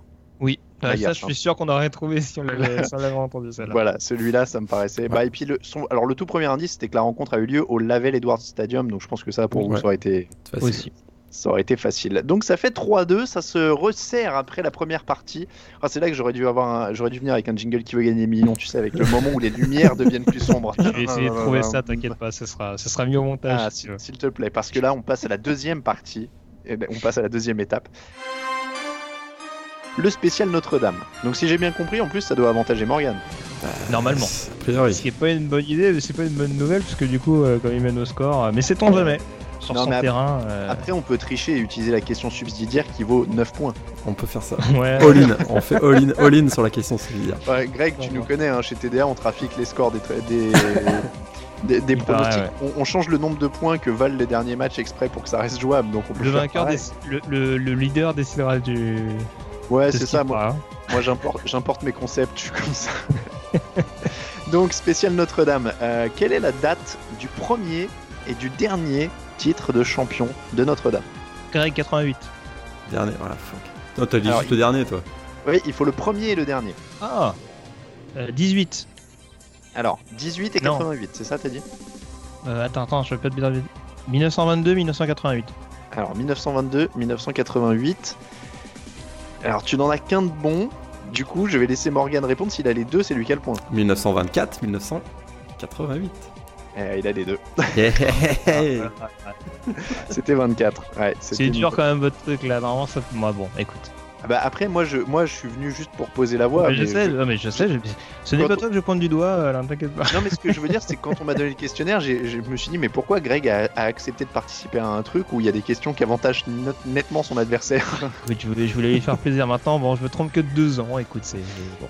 Non mais c'est c'est bon, t'étais pas loin. Question euh, numéro 7, donc deuxième de la partie Notre-Dame. Depuis 1988, combien de fois Notre-Dame a joué un match euh, comme... Alors, a joué un match numéro 1 contre numéro 2 Combien de fois ils ont été impliqués dans des matchs où ils étaient soit tête de série numéro 1 ou 2 contre l'autre tête de série numéro 1 ou 2 Je dirais deux fois. Morgan, je vous laisse une chacun là pour le coup. Je dis trois fois. mais non, une seule fois, une seule fois. Une fois. Alors quand je dis euh, une tête de série, c'est évidemment pas les playoffs, hein, c'est euh, le classement. Ouais, pas les- vous pas les savez playoffs. l'habitude, je- Mm. je, je précise pour corriger mon erreur auprès des auditeurs. Euh, vous avez tous les deux faux, c'était quatre fois. Eh ben, Fuck. 1988, 1989, 1993, 2013, trois victoires et une défaite. là, il est plus habitué à les voir aussi haut euh, au classement. C'est vrai que ça remonte. Hein. C'est vrai que ça remonte. Du, du coup, pour la petite anecdote, je débarque, mais euh, Morgan, tu les as découverts en quelle année? En 1924. Ah oui, ouais, ça te fait. euh, Ah ouais, tu haches bien quand même.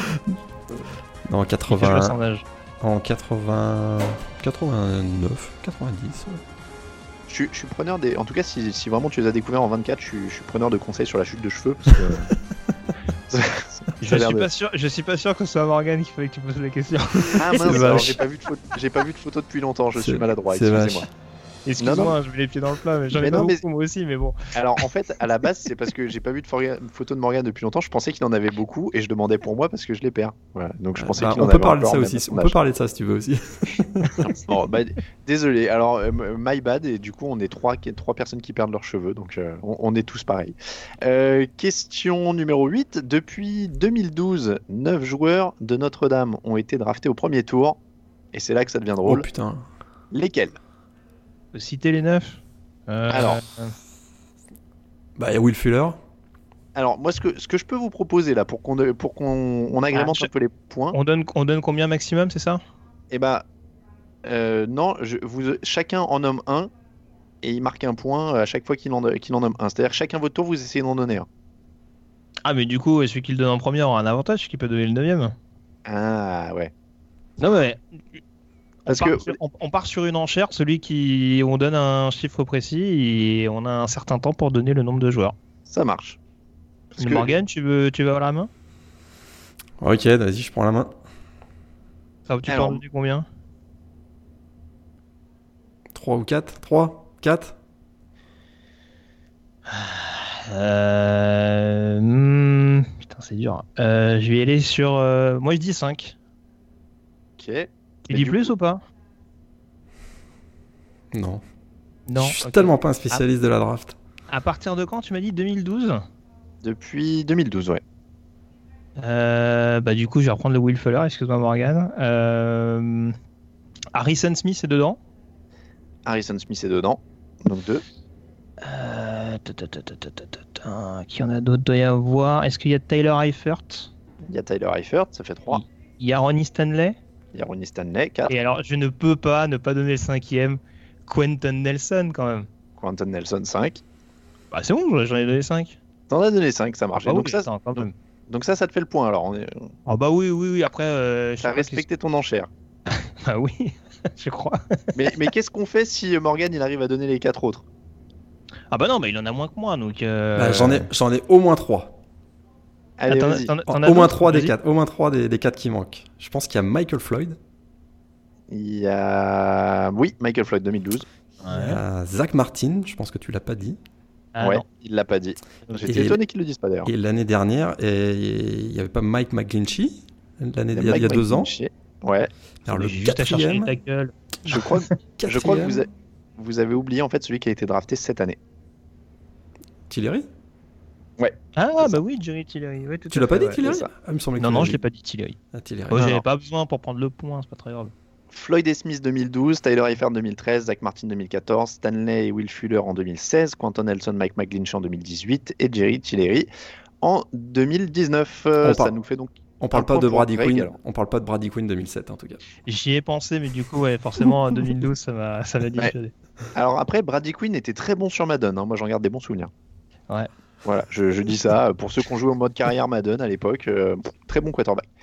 Euh, justement, tiens, aucun quarterback de Notre-Dame n'a lancé plus de touchdowns que Brady Quinn. C'est la question 9. De 2003 à 2006, combien a-t-il lancé de touchdowns? Un chiffre chacun. Euh, entre 2003 et 2006. Hein. Ouais, Greg a une Combien balle il y a 4 saisons. Ouais, mais est-ce qu'il joue dès sa première saison euh... Est-ce qu'il va, chez... est qu'il va jusqu'au senior d'ailleurs? Euh... hmm, Je commence du coup, c'est moi qui donne le premier. euh, Ouais.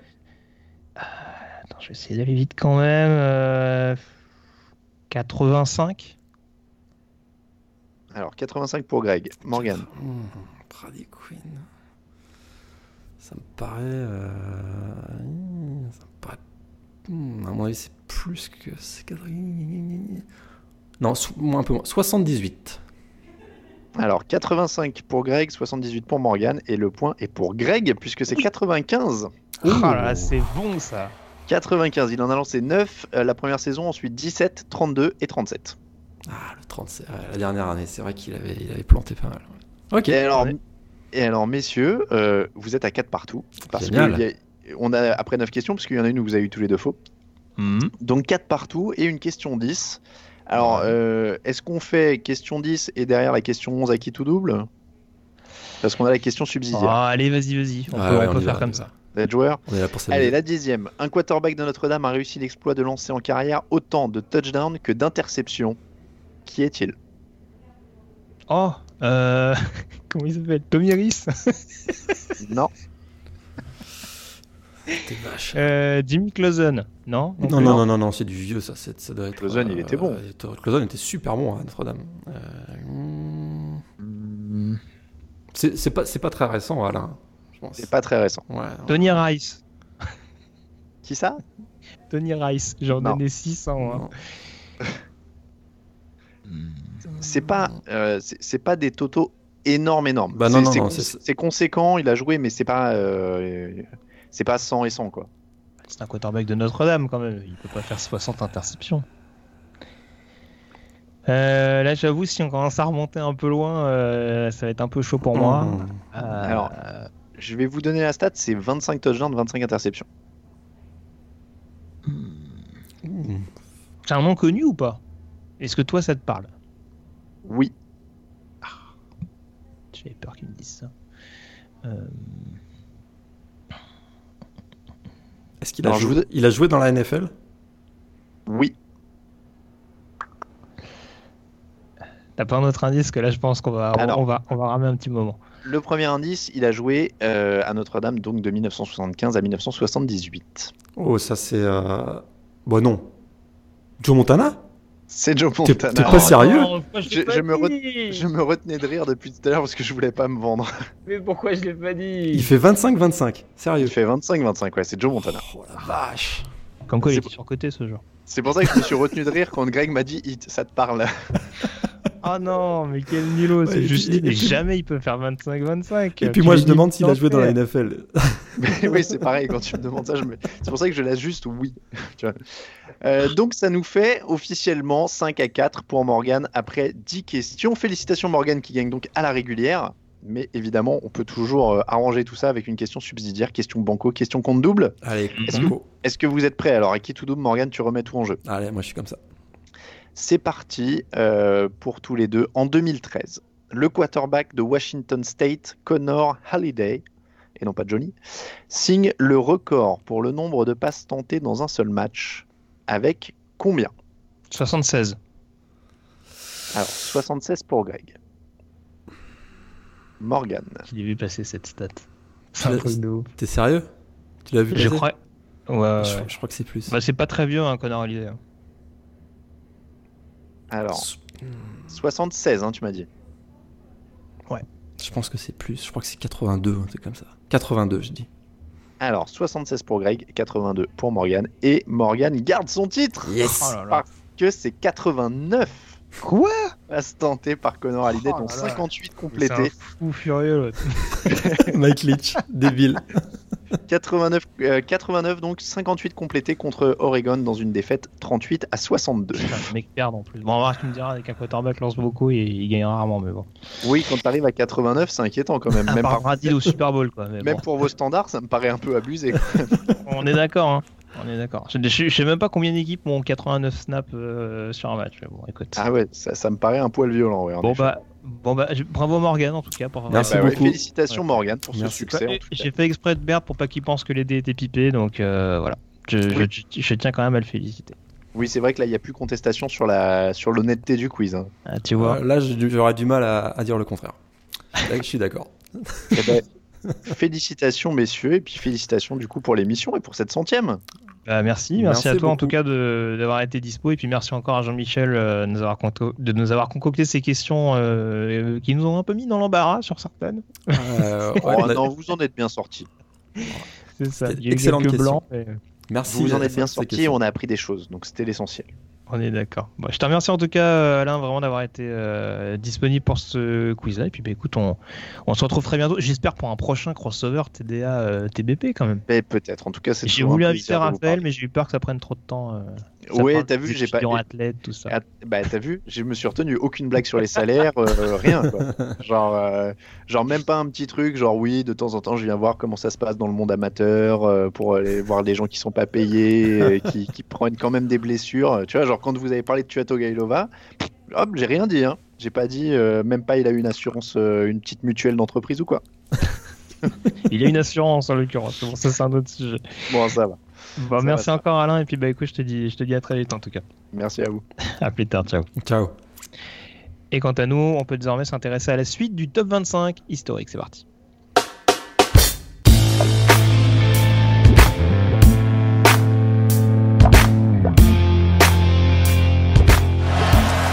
Third throw in three plays. It's intercepted. And the Tigers are going the other way. A.J. Terrell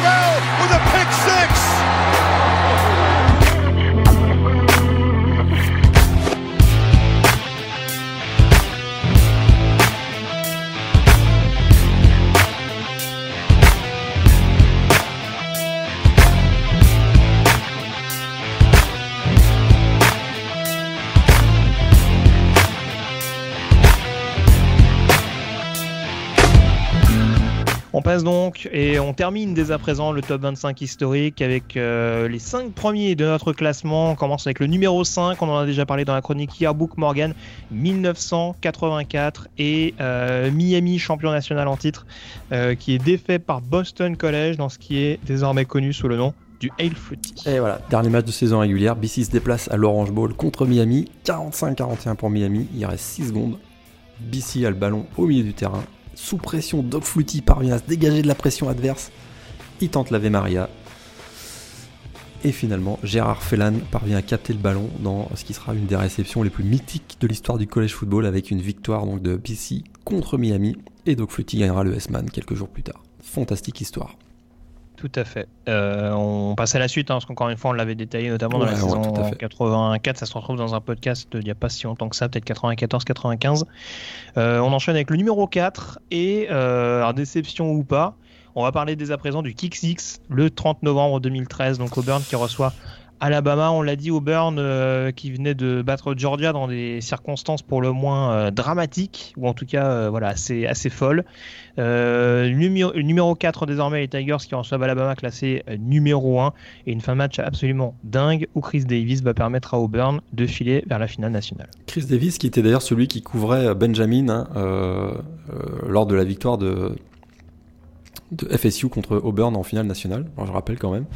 Et, euh, et effectivement, donc dans ce match, le vainqueur jouera à la finale de la SEC. Auburn vient tout juste d'égaliser à 32 secondes de la fin. Direction overtime. Mais non, Alabama a réussi à remonter le ballon suffisamment pour tenter un field goal là, de 57 yards. Rien que ça, c'est drôle de tenter, voir Alabama tenter un field goal de 57 yards. Caddy Foster, le titulaire, avait manqué 3 field goals dans le match. Donc euh, Nick Saban lance son backup Adam Griffith. Il s'y colle. Et d'ailleurs, le coup de pied est pas si mauvais que ça, mais un peu court. Et la Chris Davis prend le ballon. Et puis c'est euh, voilà, c'est mythique. Il remonte euh, sur le côté gauche, 109 yards pour donner la victoire des Tigers dans un Jordan Air Stadium en folie. Et Auburn sera donc battu euh, en finale. Voilà, c'est joli. Après, la couverture sur la, la protection, on dira, sur le retour. Ouais. Pour une équipe de Nick Saban, c'est c'est un peu chouchou. Mais euh, bon, encore une fois, l'action est quand même à souligner. Après, remonter 110 yards de manière aussi simple. euh, bon, Et ça, c'était quand même. Moi, devant ma télé, j'ai halluciné. Quoi. Ça, je me souviens. Ah bah ça, c'était oui, c'était coup- complètement débile. Quoi. Pour le coup, je l'ai vécu en direct parce que c'était pas en prime time euh, aux États-Unis. Et oui, en effet, c'était assez, euh, ça sortait clairement, clairement de nulle part. En effet, c'était assez, assez surréaliste, euh, à l'image de toute façon de la saison d'Auburn en, 2013, comme on, comme on l'a dit et, répété. On passe au numéro 3, le podium donc de ce top 5 historique, le top 5 des meilleurs, le top 25 des meilleurs moments du college football. En numéro 3, donc, euh, on se retrouve le 1er janvier 2007 du côté de Glendale pour le Fiesta Bowl. Les Oklahoma Sooners numéro 7 affrontent les Boise State Broncos numéro 9 et euh, Boise State, programme du Comp of Five, qui va euh, mater l'ogre Sooners avec notamment des, actions absolument dingues sur, sur le dernier drive. Bah, la fin de match est complètement folle. Hein. C'est vrai que Boise State est champion de la WAC en titre. Ils malmènent euh, les Sooners, mais les Sooners font un comeback. Ils parviennent même à passer devant sur une interception euh, de Marcus Walker sur une passe de Jared Zabranski. On se dit, ça fait 35-28, on se dit que ça sent bon la victoire des Sooners, mais il y a un dernier drive des Broncos avec notamment un hook and ladder hallucinant qui permet d'envoyer le match en prolongation 35-35. Prolongation, Adrian Peterson marque le touchdown pour les Sooners.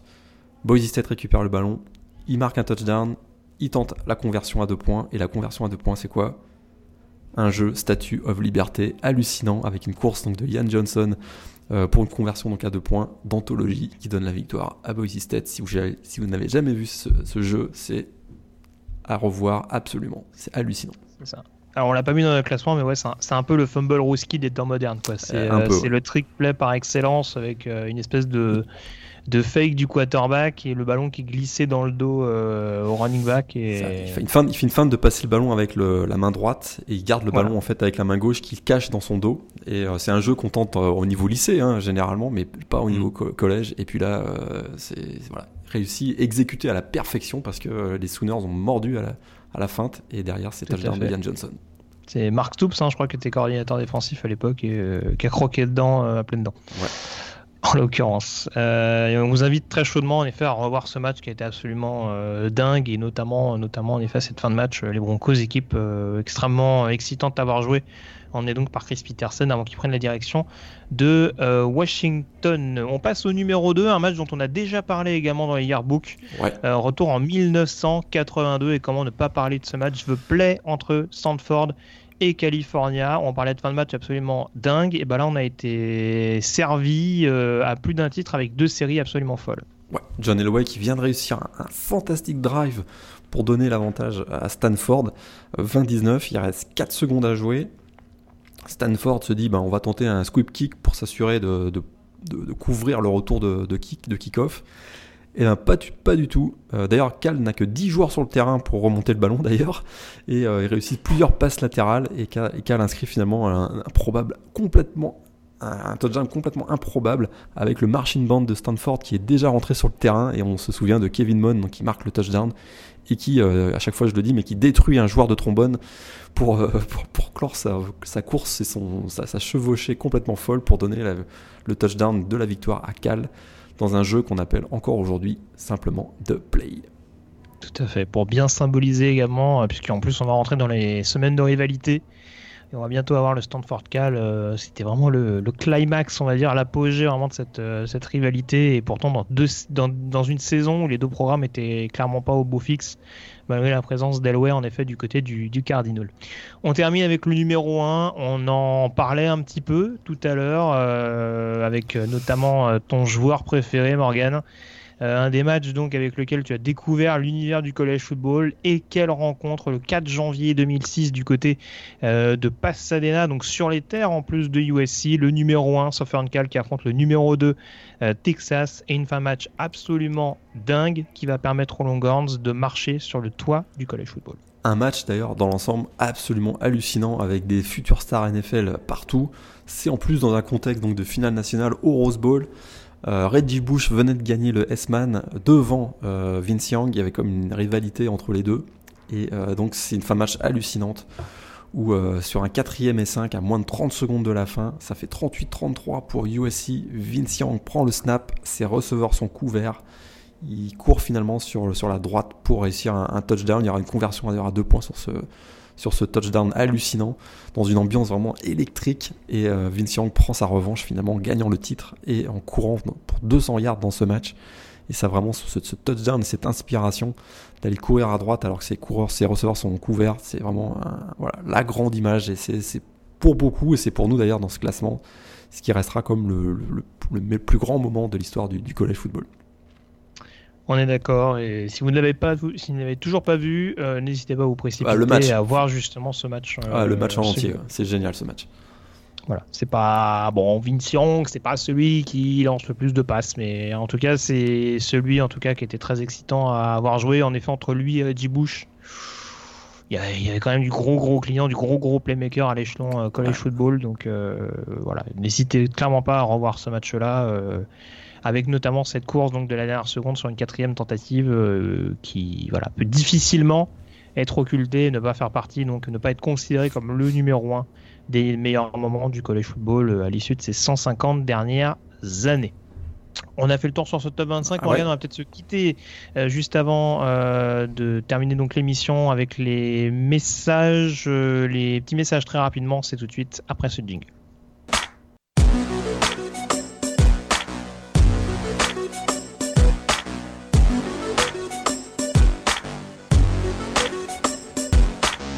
Et on vous remercie donc euh, de nous avoir envoyé hein, vos différents témoignages. On vous a invité notamment à envoyer euh, vos petites anecdotes, vos petites histoires en rapport avec le college football. Comment vous en étiez venu notamment à découvrir le football universitaire et vous nous avez euh, répondu. On vous remercie de nouveau. Et je vais commencer notamment avec ce message de Cédric qui nous dit bonjour à tous. J'espère qu'il n'est pas trop tard et que vous n'avez pas enregistré la centième. En l'occurrence, non. fan de la NFL depuis le début des années 90, je me suis intéressé à la NCA à la fin des années 2000 grâce à Internet et c'est là que j'ai découvert un site francophone qui traitait du sujet. Tu connais peut-être Morgan, The Blue Pennant. Euh, déjà que vos équipes faisaient un super job et apparu ensuite le Must, le podcast, le duo est bien huilé, fin connaisseur, drôle et sarcastique. Bravo à vous deux. C'est la période, c'est le moment où on se caresse un peu tous les deux, Morgan. Hein. C'est heureusement qu'on est à distance. Ça me rassure un peu plus. Euh, je reprends son message. Donc grâce à la NCA, j'ai découvert euh, les débuts de grands joueurs d'antan, encore plus cette année avec la chronique Yearbook. je trouve les matchs universitaires beaucoup plus fun à regarder que ceux de la NFL. Tout y est mieux, l'ambiance, les march bands, les jeux appelés, les rivalités, etc. Je suis maintenant plus la NCA que la Grande Ligue. Et du coup, j'avais une question au sujet des policiers qui entourent les coachs en fin de match. D'où cela vient-il? Euh, Y a-t-il eu un incident ou cela se fait-il depuis toujours? Merci pour tout. Continuez comme ça et que le site dure longtemps.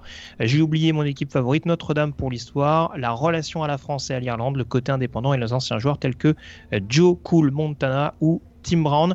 La question sur les policiers, Morgan, est-ce qu'il y a une genèse particulière? Il n'y a jamais eu euh, d'incident euh, spécifique, mais il y a toujours eu des coachs qui se faisaient un peu menacer, notamment lorsqu'il y avait des, étudiants ou des fans qui descendaient sur la pelouse. Et je rappelle quand même que euh, dans beaucoup d'États, l'employé euh, l'employé euh, d'État le mieux rémunéré, c'est le coach de l'équipe de la fac. Hein. Je rappelle juste ça. Donc c'est euh, ils veulent un peu protéger leur, leur, investissement, on va dire, du côté des États, en déléguant deux policiers pour protéger le, coach.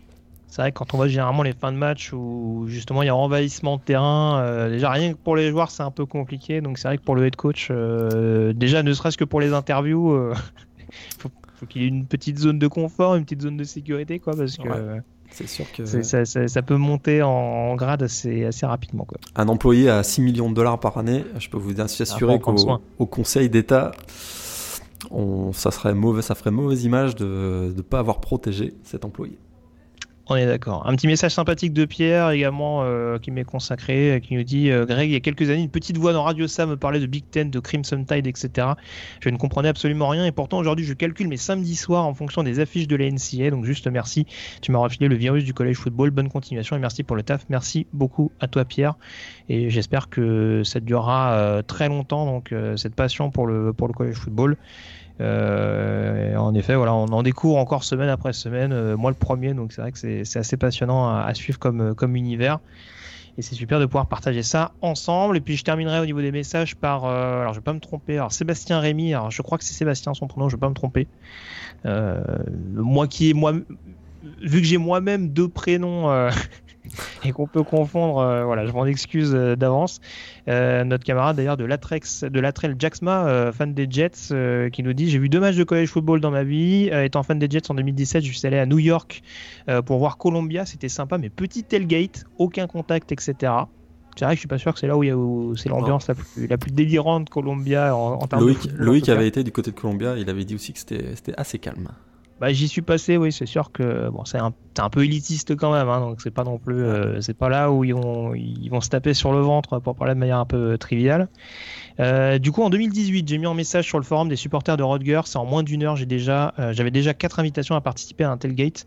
Un gars m'a proposé de venir nous chercher à la gare et de nous faire tout visiter. Superbe expérience, malgré le fait que Rodgers soit une faible équipe de la Big Ten. Beaucoup de contacts désormais. Je sais que j'y retournerai euh, autant que possible. Et voilà, c'est vrai que mine de rien, en plus dans un, c'est vrai que dans l'État de New York, les programmes de première division, on dira notamment au niveau du Power 5, c'est c'est pas terrible.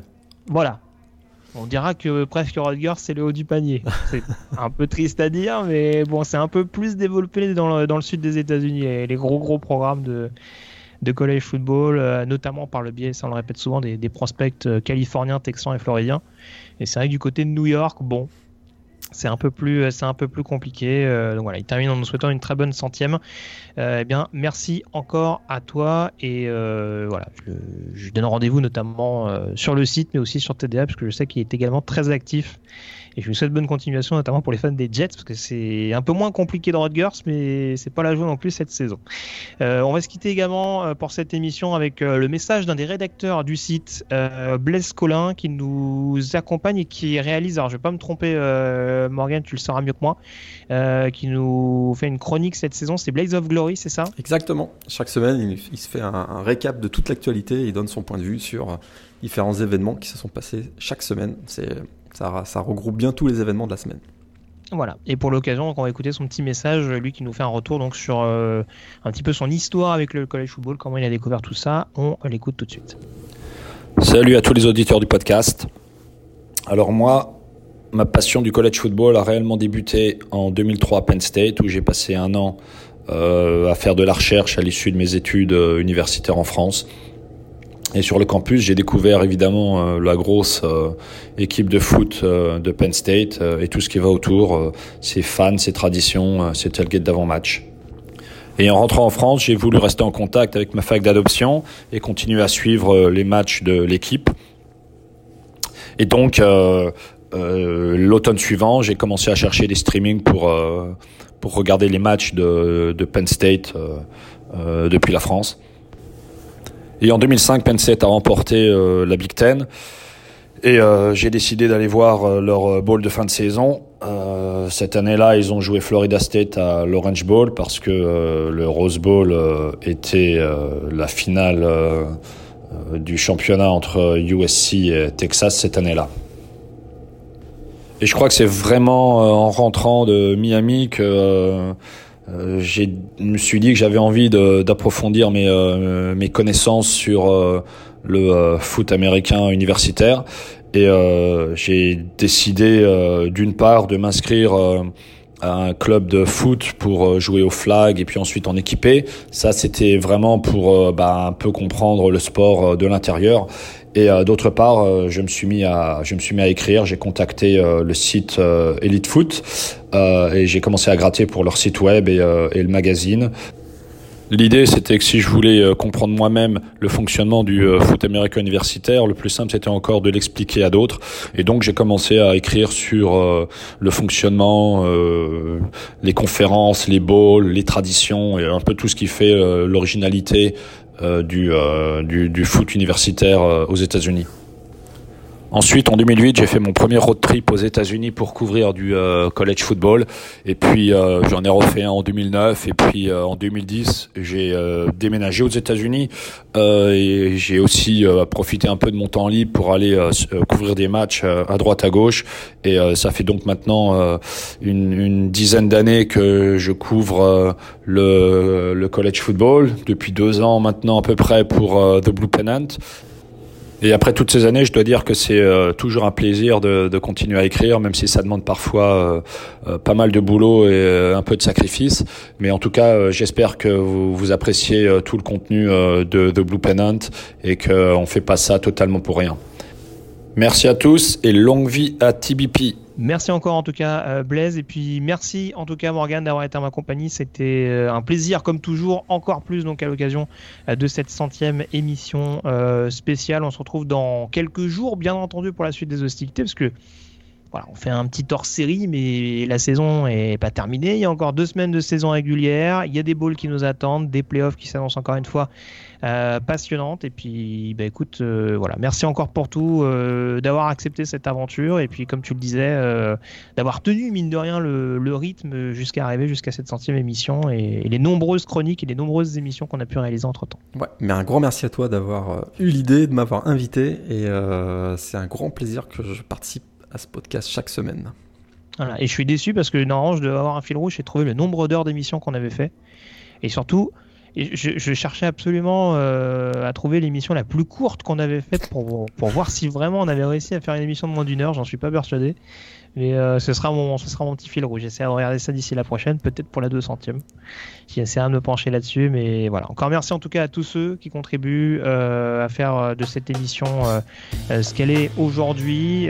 Une émission notamment entre, entre deux passionnés qui arrivent en- encore une fois à se, à se coordonner malgré le, les- le nombre de kilomètres qui nous séparent.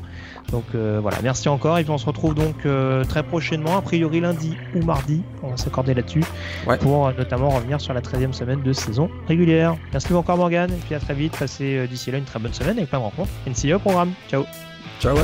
bonne semaine à tous.